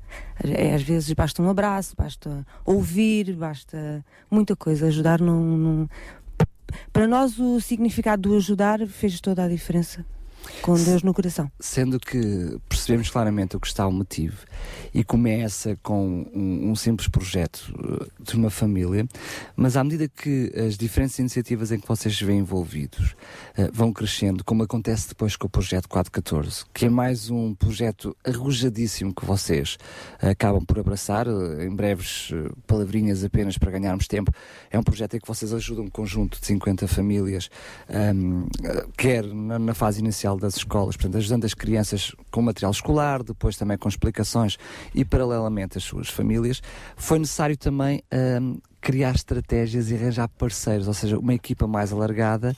Uh, muitas vezes não quer dizer que nós tenhamos todos os recursos, mas com os parceiros certos, com a iniciativa certa, como estavas a dizer e bem, contagiando outros, já é possível fazer mais, não é? Sim, sim, sim. Nós temos que, nós temos que passar naquilo que acreditamos. E, e eu acho que isso tem sido a, a chave. Porque nós eh, temos conseguido transmitir na, naquilo que nós acreditamos. Sendo que uma das coisas claras hum, que eu percebo quando, há uma, quando nós nos envolvemos, o problema de nós passarmos de- do, do sentimento à ação, do pensamento à ação, é porque eh, envolve do nosso tempo, envolve da nossa estrutura. Vocês são uma família, ah, são cinco lá em casa, uma família lindíssima, certamente têm as vossas próprias necessidades, tempo de família, tempo de conjunto, que nos dias de hoje, paralelamente ao trabalho, já é escasso. Como é que vocês como família, arranjam tempo para ser família, serem bons pais. Tem, hoje em dia temos que ser super profissionais, super esposas, super maridos, super filhos, super donas de casa e ainda uma família super coração com paixão. Como é que vocês arranjam tempo para ser isto tudo? Com muita coordenação. Ah, mas eu acho que os meus filhos poderiam responder a isso. Então, Muito bem, vamos, vamos ouvi-los. Qual É é, o Maria. tempo que, que os pais passam com eles? Temos aqui a Maria e o Rafael. Maria, olá, quantos anos tens, Maria? Oito aninhos Ah, lindos, bem, se a voz, vocês agora com a voz já aquecida. Quantos anos tens, Maria? Oito, você... Pouca. Um bocadinho, um bocadinho. Um bocadinho. Assim, ela a fazer com a mão. Aqui não pode ser com gestos, tem de ser mesmo com voz. E temos o Rafael. Rafael, quantos anos tens? 11. 11 anos, muito bem. Então, os vossos pais passam muito tempo convosco ou, ou acham que passam a vida a ajudar os outros e não têm tempo para vocês? Passam algum tempo connosco. Ah. Sendo- até porque as atividades que vocês acabam por fazer nos diferentes projetos também em conjunto como família, não é? Sim. Oh, oh, oh, assim, tu, tu estiveste connosco, foi no programa passado, foi já há 15 dias que ele Foi a falou connosco. passada foi a semana um passada. connosco, tu é? fizeste um apelo no ar, não te vou pedir para fazer já, vai ganhando fogo até chegar à parte do apelo, do apelo, mas vocês também estão muito envolvidos, mesmo tu, extra família, foste tão contagiado pela mãe que mesmo até a nível de escola tu sentiste necessidade de ser um contributo para outros. Como é que é também para ti, apesar de seres influenciado por uma mãe destas que influencia toda a gente, mas como é que é para ti também seres um jovem com paixão e interessar-se pelos outros? Estamos a fazer silêncio, ele está a pensar. Porquê é que tu é sentes assim? Porquê é que tu sentes vontade de ajudar os outros? Porque é necessário. Ah, porque só porque eles precisam. Pronto, já está. Olha, mas que, Fantástico. que exemplo é que os teus pais têm Isto devia ser um exemplo para todos, mas já pensaste bem. Isto devia ser um... Porquê é que é preciso ajudar? Porque é é preciso. necessário. Porque há necessidade. Se há necessidade, temos que ajudar. Então é lá para a Alice. Isto é lá e tens razão, mas ah, como é que, qual é o exemplo que tu tens visto nos teus pais? Portanto, já é desde pequenito que os vês a irem lá a dar de comer. Tudo começou por aí, não é? Por ir dar de comer eh, num, num, num bairro, na Amadora, não foi por aí? Foi por aí que começou e depois. Nem todos têm os pais malucos como tu, não, é? Não, cá às tantas da noite, numa sexta-feira à noite, podiam estar no quentinho e não, olha, vamos para a rua. Ele uma vez quis passar o aniversário dele com o sem-abrigo. É verdade, nós já ouvimos esta história no passado. Isto é uma loucura, quer dizer, tu realmente eh, estás bem? Estás, estás mesmo Mas bem? porquê? Eu estou a Oh, tentar oh, fazer uma oh, auscultação Rafael, aqui em São direto. pessoas diferentes de nós, são pessoas como Porquê é que tu nós. decidiste num- num- numa festa que é tão tua, tão particular, ir para a rua ajudar os Podias, sem-abrigo? exato, podias convidar outros amigos. Porque eles eram simpáticos comigo. Porque eles eram simpáticos contigo.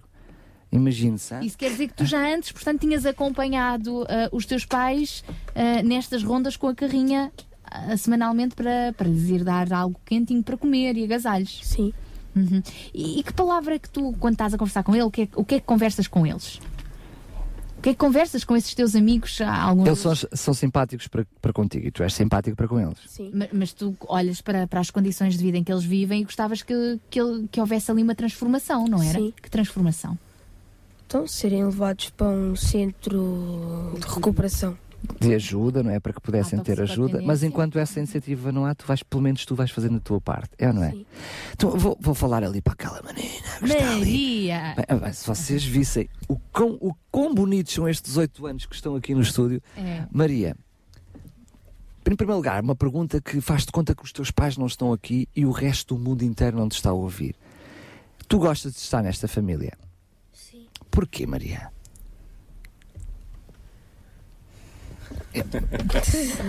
Oh Maria, tu gostas de estar nesta família porque é uma família que te faz feliz.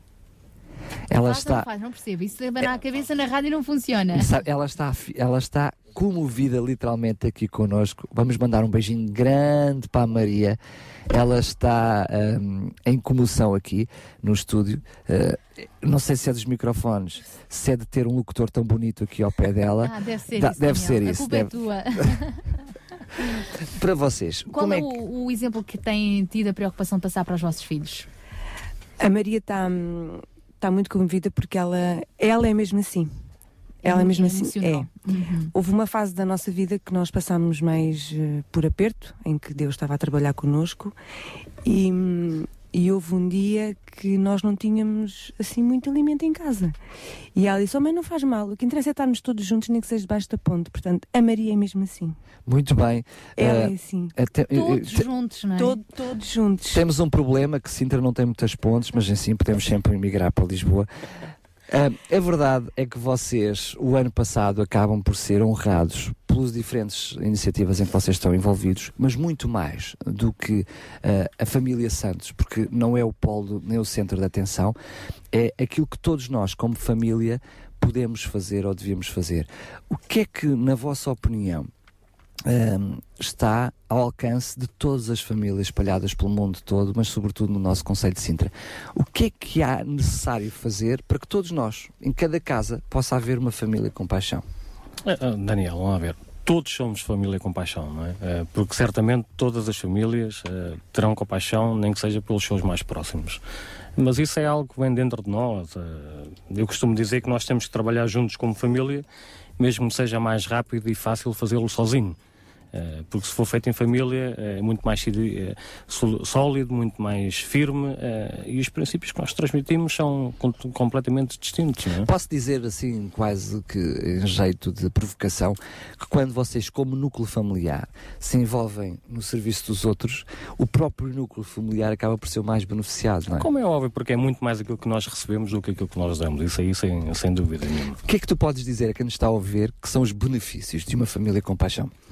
Olha, Daniel, eh, ao longo deste, vai, vai fazer dois anos que nós estamos com a Operação 414, por exemplo. eh, cada sorriso de cada criança, cada abraço, cada carinho, para nós vale um, o investimento, o tempo que nós despendemos ao longo deste tempo todo. E posso dizer, ainda hoje, hoje à noite, vamos sair com cerca de seis jovens na idade dos 12 aos 14 anos, e vamos distribuir alimentos para os sem-abrigo. Vamos, vamos para Lisboa, vamos, como tu dizes, eh, armados em tontos, e vamos nós.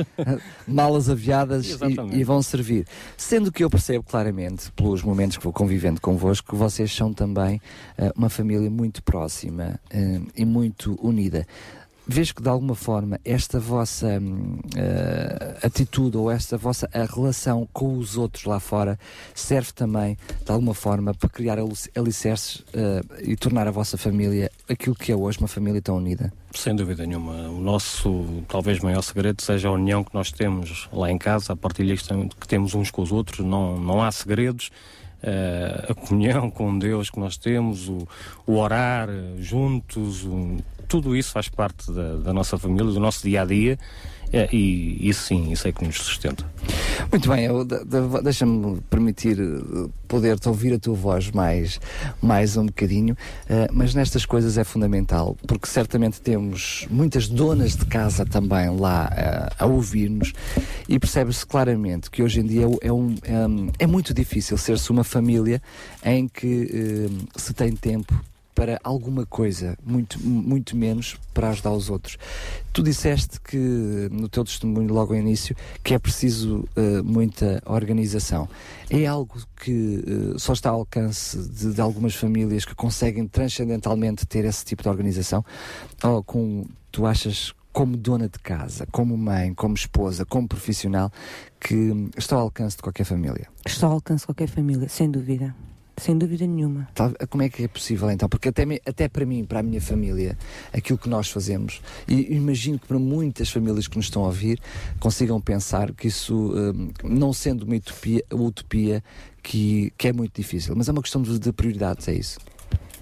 Não, eu levanto-me às 6 e, e 10 para fazer o pequeno almoço à minha filha que vai para a faculdade. Eu, eu acho que está ao alcance de qualquer pessoa, com É organização. uma família completamente normal, exatamente com as mesmas Exatamente. necessidades, com os mesmos afazeres, mas alguma coisa tem que ficar de lado, nem que seja a televisão. Fica. Fica. Alguma co- fica. é, é impossível, não é? Sim, o dia só tem sim, 24 sim, horas. Sim, sim. Há algumas coisas que nós deixamos para trás. Deixo, às vezes, se alguém me liga a precisar de ajuda, eu deixo as minhas coisas de casa e vou. Não, não... E, e sem stresses. Sem stress. Sem stress, mesmo sem stress. uma grande articulação e compreensão, Sim, sim, não é? sim. Se não vezes- estivessem todos no mesmo foco, é Não, às vezes digo assim, Maria, não fiz as câmeras, não faz mal. Porque tem, tem que ser assim. Há não- outras não- há prioridades. outras prioridades. Eu ou- ouvimos o testemunho do Nuno. o- Qual é o teu testemunho? Como, hum, como é que tu sentes que é a tua família? Ah, ou seja, o benefício, não por ser uma família especial, mas qual é o benefício de uma família que está envolvida na ajuda dos outros? O que é que ela própria também ganha? Ganha tudo. Mas para quem está do outro lado e está a medir os prós e os contras.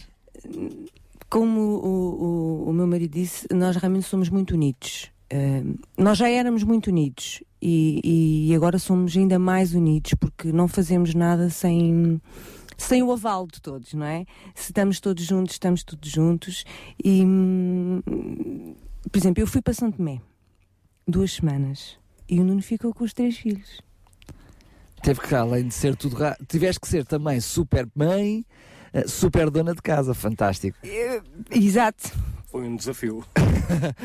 Imaginamos que sim. Portanto, tudo é possível, tudo, tudo se faz, tudo. hum, certamente alguma coisa tem que estar por detrás disto tudo, eh, muito especial. O, o, o que é que está por detrás disto tudo? O que é que vos move, eu diria ainda mais, o que é que vos comove eh, eh, a ter este espírito, esta, eh, eh, esta iniciativa, o, o abdicar às vezes de pequeninos miminhos próprios em função dos outros? O que é que vos move? O amor de Deus, sem dúvida. Como é que isso, já percebemos que isso é, como é que isso é? O que é que isso acontece? O que é, como é que se traduz isso na prática? Por ações. Por ações. Muito bem, Nuno, estavas a pôr o dedo no ar. Tenho também a Sara aqui a pôr o dedo no ar. Força. Não, eu eu o, o que eu queria dizer é que quem nos estiver a ouvir pode às vezes pensar que o nosso tempo livre é, só é ocupado com, em prol dos outros. E não, nós temos tempo para fazer ginástica, para ir ao ginásio, para andar de bicicleta, para fazer eh, passeatas a pé. Eh, é o que eu digo, é, dormimos é pouco. Mas isso também é um milagre, não é? Como é Quanto mais damos de nós verdadeiramente Deus é bondoso e também recebemos. É tão bom, tão bom que quanto mais damos, mais vontade temos de dar. Ora, ainda Bem, bem. fantástico. Graças a Deus por isso. Estamos então em estúdio com a família Santos, o testemunho de uma família com paixão. Este é o assunto que vamos estar então a falar ao longo desta nossa hora. Ah, vamos estar a falar precisamente sobre família e por isso, dedicada a todas as famílias, ficamos agora com o Regis Danise.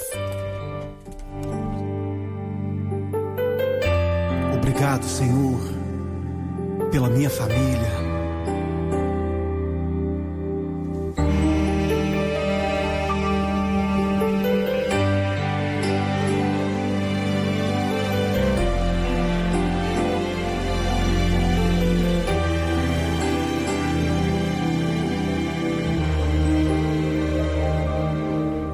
Agradeço pela minha família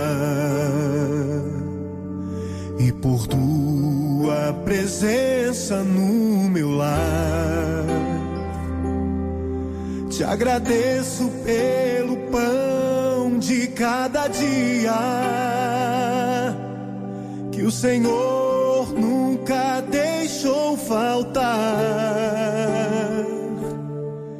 Te agradeço pela nossa harmonia.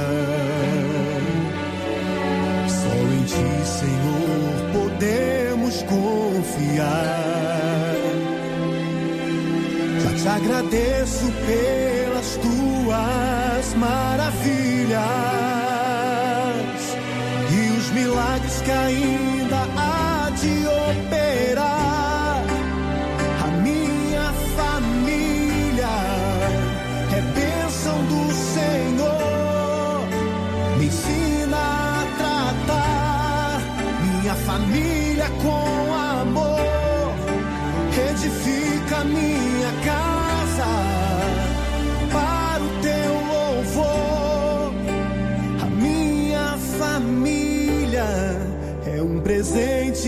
Senhor.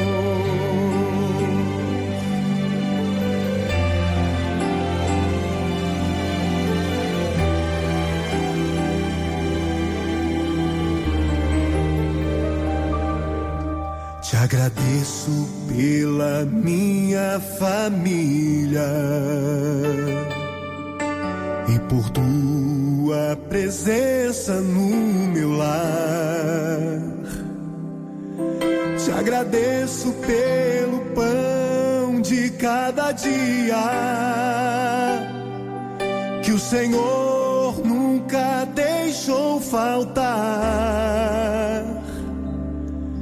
Te agradeço pela nossa harmonia. Só em ti, Senhor, podemos confiar. Te agradeço pelas tuas maravilhas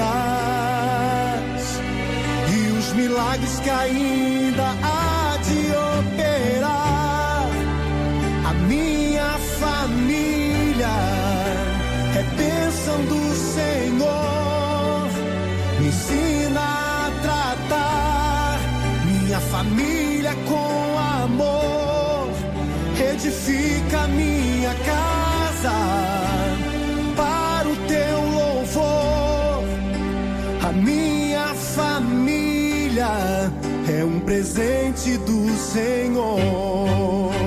A minha família é bênção do Senhor.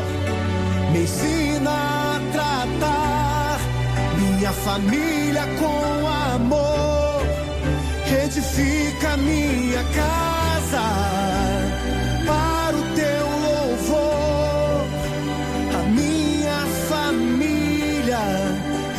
presente do Senhor.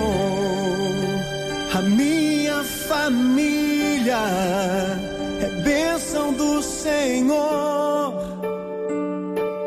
Eu convido a você a dar um abraço nessa pessoa que você tanto ama. E se você não está perto dessa pessoa, liga para ela, diga eu te amo, você é muito importante para mim.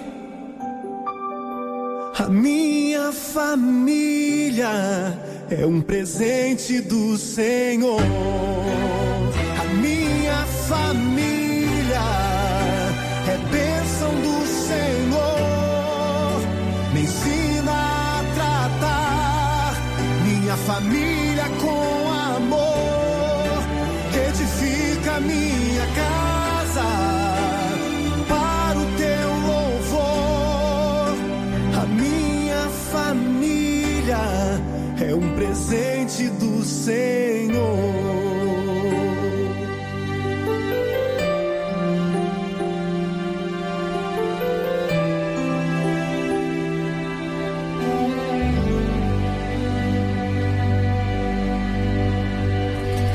Regis Danise dando a graças a Deus pela sua família. Não há famílias perfeitas, mas nós temos de dar graças a Deus pela família, pelo lar que Ele nos dá, sem dúvida nenhuma. Sabemos que há lares mais disfuncionais, há outros, graças a Deus, funcionam melhores.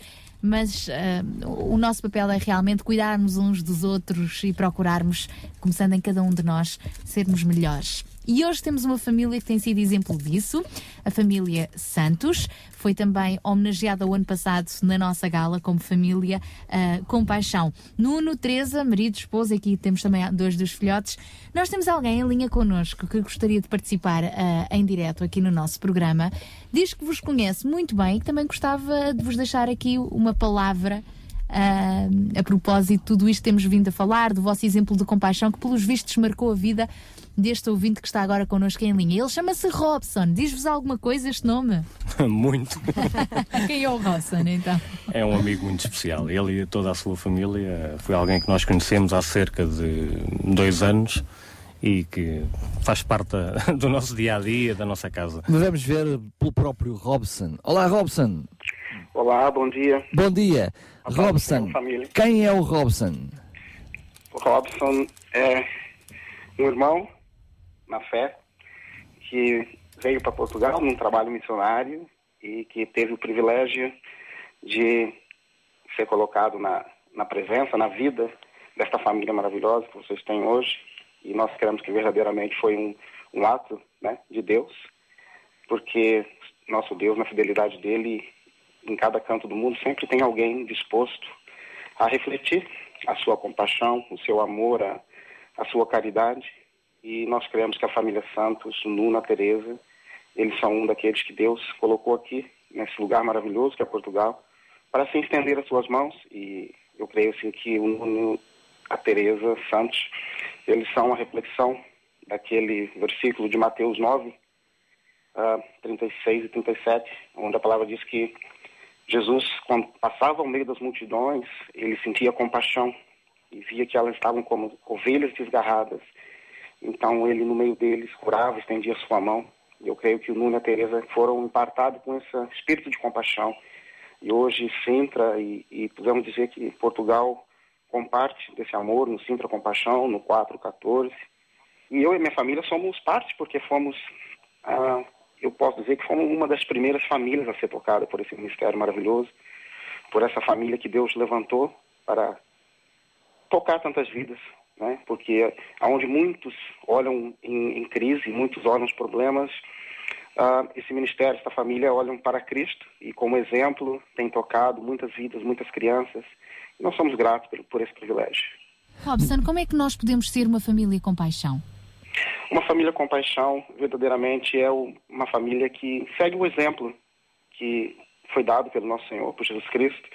E acho que se nós quisermos ter um exemplo de como ser uma família com paixão, é muito simples. Podemos ah, olhar, nos espelhar nos ensinamentos, nas, na, na prática, colocarmos em prática aquilo que o nosso Senhor né, nos ensinou. É como se fosse o nosso manual, né? Eu vejo assim que a família com paixão, ela não tem ela foi deixada para ela um mapa, uma, uma estrutura de como chegar, alcançar, e passo a passo. Não, não, se nasce de um dia para a noite uma família com paixão, mas ela é levantada, ela é ensinada, e nós temos esse privilégio de, de poder dizer que temos aprendido através mesmo da, desse a estender de mãos de outros, outras famílias, assim como temos essa família Santos, podemos também, nós, ao exemplo deles, seguir o exemplo e sermos uma família com paixão. Robson, muito obrigado pelo seu testemunho, obrigado também por, por este momentinho aqui na rádio e que Deus também o continue a abençoar como até aqui. Obrigado, eu agradeço e agradeço também o Ministério da Rádio. Um abraço, Robson, obrigado. Agora já percebemos porque é que eh, a Maria estava tão emocionada, porque tens a quem sair, né? porque a mamãe também já estava aqui eh, a molhar-me o chão do estúdio todo, também já estava a ficar emocionada. Sais a dizer uma mamãe, não é? É, não é? Claro, e não há problema nenhum, não é? Com muito orgulho. Claro!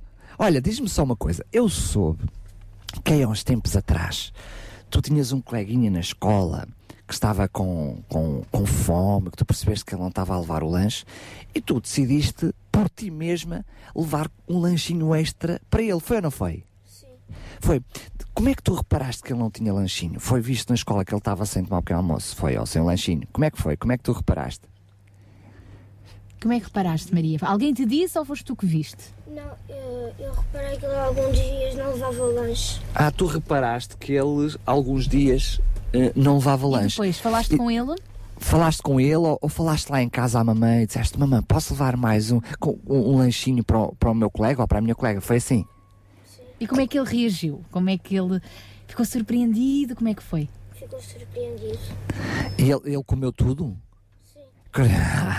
Muito bem. E como é que tu ficaste depois? Ficaste assim mais aliviada porque percebeste que, que o teu amiguinho, que, a tua amiguinha tinha tu, naquele dia tinha levado um lanchinho? Como é que tu te sentiste? Sentiste bem. E é por isso que tu depois também te- sentes esta vontade de ajudar outros, não é? Sim. Muito bem. Tu és um miminho com 8 anos fantástico. Sabias, Maria? E- És um miminho. É mesmo. E o Rafael também não fica atrás. O Rafael tem uma colega Não, de o escola. Rafael já é outra coisa. O Rafael. Oh, Rafael, que idade é que tens? 11. 11 bem tiradinhos, ali de olhos azuis, com o cabelo assim mesmo. Para hã? lá, tudo, Para tudo lá. fashion. Oh, Rafael, ah, conta-nos lá, tens também aqui um apelo de compaixão para deixares, ah, que tem a ver com uma colega tua de escola, não é? Tínhamos combinado que era no fim, Rafael. Tu, tu descansa, rapaz, porque estamos mesmo quase no fim, está bem? tu já fizeste o apelo por telefone. É mais fácil fazer por telefone do que aqui em direto, a coisa ao vivo. Ainda te propus para outro estúdio e fazer por telefone, mas de certeza absoluta, porque tu já és um homem da rádio. Já perdi a quantidade de vezes que tu foste aos microfones da rádio. Portanto, isso para ti já é a peanuts, amendoins, manteiguinha. Olha, conta-nos tudo sem nos esconder nada. Em primeiro lugar, o que é que se passa? Porquê é que tu tens necessidade de fazer um apelo? O que é que aconteceu? Ela tem leucemia. Quem? A Mariana. Ah, tu colega de escola. Sim. Muito bem, tens uma colega de escola que tem leucemia e que hum, vai haver uma iniciativa para ajudar a tua colega, é isso? Sim. Que iniciativa é essa? Ah, na Urca, na Abrunheira, vão fazer uma recolha de sangue. E eu queria, pergun- e eu queria pedir que as pessoas fossem antes da gala, às três e fossem. Porque é também amanhã. Sim. Muito bem. A partir das três, na URCA, tu queres nos ajudar a explicar o que é que é a URCA? Portanto, é a União Recreativa e Cultural da Abrunheira. A Abrunheira é uma localidade pequenina, não será difícil, chega lá mesmo. É a coletividade da Abrunheira, fica mais fácil lá E chegar. explica-nos uma coisa, Rafael. Portanto, o desafio é amanhã a partir das 3 da tarde, antes de irem à gala, quem puder, quem for saudável, ir lá inscrever-se como possível dador de medula óssea para a Mariana, não é? Mas é apenas fazer um pequenino teste de sangue hoje em dia, a Já tecnologia. fizeste, até sabes explicar como é que Sei, é. aquilo, hoje em dia é muito fácil, já nem aparecem as seringas, porque antigamente as pessoas têm medo de seringas. Vocês não, têm medo de seringas, pois não. Não. Eu, para a única seringa que não tenho medo é das farturas, todas as outras têm assim um bocadinho mais de medo. Mas hoje em dia nem sequer eh, é com seringas, aquilo já é um tubinho que encosta diretamente no dedo e faz a sucção apenas do que é necessário para, para o teste e não custa nada. É a partir de que horas, mais uma vez, só relembrar? Das três. E sabes até que horas é que é? Às sete. E quem não puder ir amanhã, tem também outro local onde se pode dirigir, não é? Sim, no Polido Valente. No, próprio Hospital Polido Valente, só tem que dar o nome da tua colega que se chama? Mariana Pombo. Ora, muito bem. Mariana Pombo, exatamente. Nós temos também no nosso Facebook, na página da rádio, facebook.com.br rádio RCS, a, a divulgação do cartaz a, a pedir eh, apoio para esta menina. E inclusivamente houve aqui um ouvinte que eu quero referenciar agora, eh, um ouvinte, a Flor Bela Alves, que deixou aqui uma mensagem, já agora partilho convosco, a dizer que o senhor seja com a Mariana Pombo, que faça um milagre na sua vida, oro pela sua cura. Uma outra forma de ajudar a Mariana é também orar por ela. Vocês, isso como família com paixão, também oram uns pelos outros. A oração é também uma forma de ajudar. Teresa, A oração é, é a chave, não é? A oração é a chave.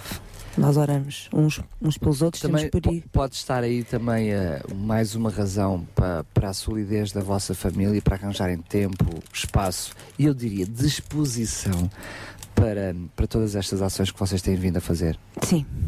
Desde a da Maria à mais velhinha, nós eh, temos sempre um tempo em que oramos e, e é pelos amiguinhos, é por tudo. Fantástico. LCM, realmente, quem nos ouve hum, até pode uh, uh, achar que dificilmente se consegue umas joiazinhas destas, não é? Tão, tão preocupados, genuinamente preocupados com os outros mesmo, uh, de tão novos. Uh, mas isto acaba, como estávamos a ouvir o Robson a dizer, que também foi um crescimento, não é? Vocês começaram uh, também um dia conheceram Jesus, uh, no outro dia sentiram necessidade de ajudar e depois às duas por três É mais e mais e foram mais. mais e mais e mais, porque eh, isto é, é contagiante. É.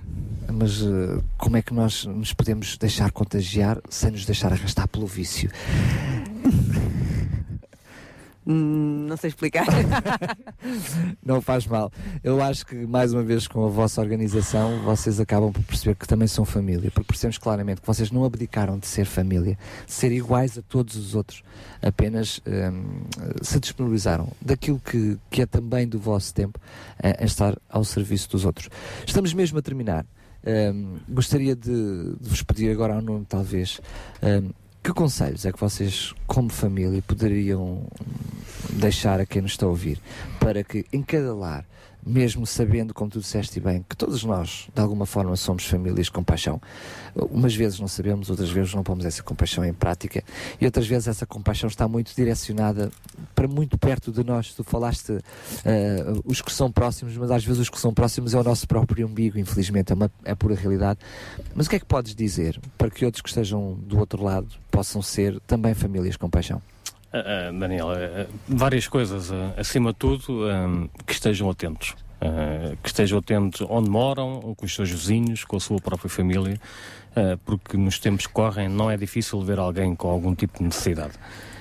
Depois, é o que eu digo, a compaixão, se não passar de, de uma linda ideia, não tem valor nenhum, não é?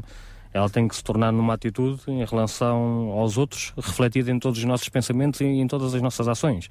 Se dizermos que temos compaixão, mas não fizermos nada, do que nos vale, não é? Por isso é que eu digo, olhem, estejam atentos, disponibilizem-se para ajudar e experimentem. Eu diria que podemos não abraçar projetos tão arrojados como a Operação 414, ahm, porque efetivamente já é preciso, para além de força de vontade, uma, uma dose tremenda de fé, porque abraçar um projeto de 50 famílias, eh, 50 crianças mais as famílias, eh, é, é de loucos, eh, não há dúvida nenhuma. É verdade que vocês foram, Deus foi conduzindo todo o processo e foram conseguindo parcerias para que este processo fosse possível, mas às vezes ajudar os outros eh, ou uma família eh, ajudar basta muitas vezes estar atento a um saco que é preciso ser levantado, não é? A Só uma isso. porta que é preciso ser aberta. E eu diria mais longe, não é? Se calhar às vezes o nosso silêncio, na altura de criticar outros, Oh, já, Daniel, já, o já é uma disponibilizarmos família com paixão. para ouvir já é, já é ter compaixão pelos outros. É isso Muitas das mesmo. vezes só a necessidade de estar ali ao lado, ouvir, eh, o eles falarem, desabafarem, podemos fazer toda a diferença. Eu acredito claramente que esse é o princípio de todos nós. Antes de sermos famílias não é, com paixão, temos que ser pessoas com paixão. sem dúvida. Aí é o princípio, não é? Em cada coração haver um coração com paixão. Ah, depois é com ah, também mais amor, não é? Amor entre família, entre todos, para que muitas vezes um coração com paixão, como aconteceu, ah, tornar uma família toda coração com paixão. É? É isto, acaba-se por, por expandir a está ao redor de nós mesmos, porque assim, nós olharmos e, e vermos aquilo que, que nós recebemos e não aquilo que nós damos, porque aí faz toda a diferença, acaba por ser, por ser viciante. E nós, graças a Deus, temos muita gente connosco e que recebe constantemente das crianças, das famílias. É, sei lá, é ótimo.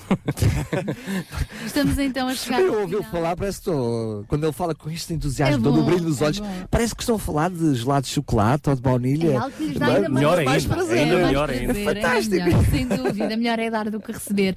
À família Santos, muito obrigada. Sabemos que amanhã também estarão connosco na gala do Sintra Compaixão. Claro. Vão levar muitos dos nossos amigos, não é? Claro. Que têm sido beneficiados. Esperamos levar um autocarro inteiro. Ora, nem mais. Amigos têm sido beneficiados ou voluntários da Operação 414, não é? Que estarão lá connosco. Fantástico, hein?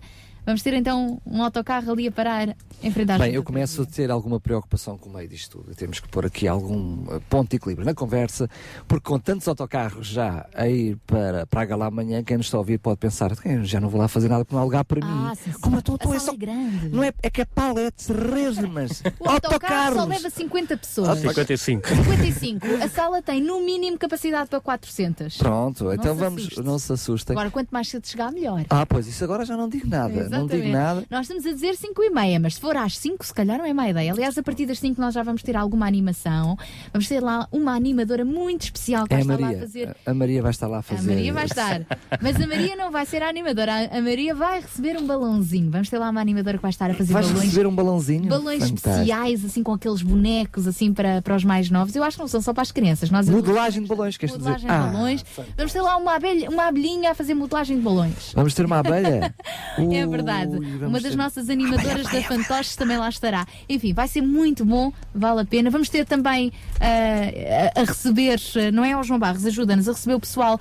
Vamos ter. ah, ah, Parte da equipa da Jocum, não é? Jovens com uma missão, com abraços grátis e tudo mais, não é? Sim, sim. Portanto, entre as 5 e as 6 vão ser muito bem recebidos. Os nossos- Abraços grátis. É importante ao Fantástico. chegarmos nas instalações nós sabermos eh, como chegar à sala também e, e pronto, e sermos orientados e ajudados. Portanto, vai estar eh, o grupo de jovens da, da Escola de Discipulado da, da Jocum que vão estar lá a acompanhar as pessoas, a indicarem o, o caminho para a sala e pronto, e orientar nas João, qualquer dúvida que possa haver. E como é que nós devemos ir vestidos? Porque se é uma gala, eh, com- o, que é que, o que é que é? Existe algum protocolo? Como é que está a Saltos funcionar? altos, vestido, fato e gravata. É, é que é isso mesmo, só. Não, estou a brincar. não, ir tal e qual como nós somos no dia a dia é amplamente suficiente. A gala é pelo princípio, não é? Não é, Exatamente. não é pelas pessoas O coração é exterior das pessoas. O coração é que, que deve falar acima de tudo. Fica então o convite amanhã, a nossa grande gala do Sintra Compaixão, a partir das 5 da tarde, portanto, das 5 às 6, recepção do público às 6, começamos o nosso programa às 6 em ponto. Em, Em ponto. ponto, em ponto. Portanto, vai ser a nossa gala especial no Salão dos Bombeiros de Queluz. João, até amanhã, se Deus quiseres. Até amanhã e vemos lá todos então. Isso. Fantástico. Santos, até amanhã, se Deus quiser. Até amanhã.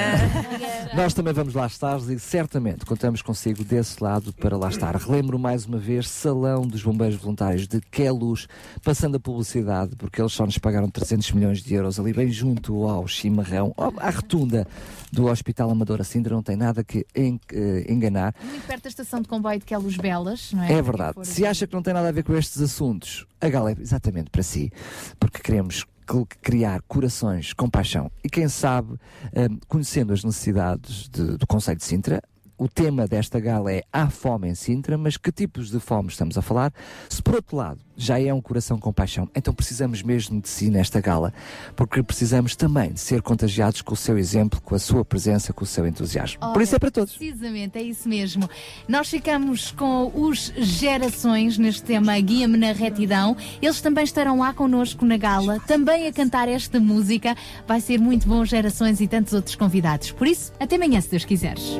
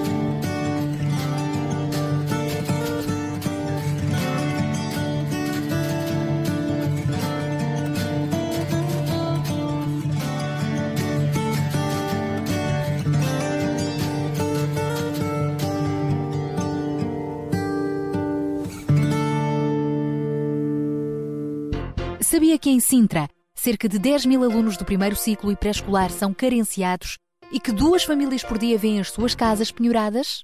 Todos os dias há alguém a precisar de ajuda e você pode ser a solução. Sintra Compaixão, o programa da RCS que abre portas à solidariedade. Sexta-feira, das 8 às 11 da manhã. Sintra Compaixão, Contamos contamos consigo. consigo.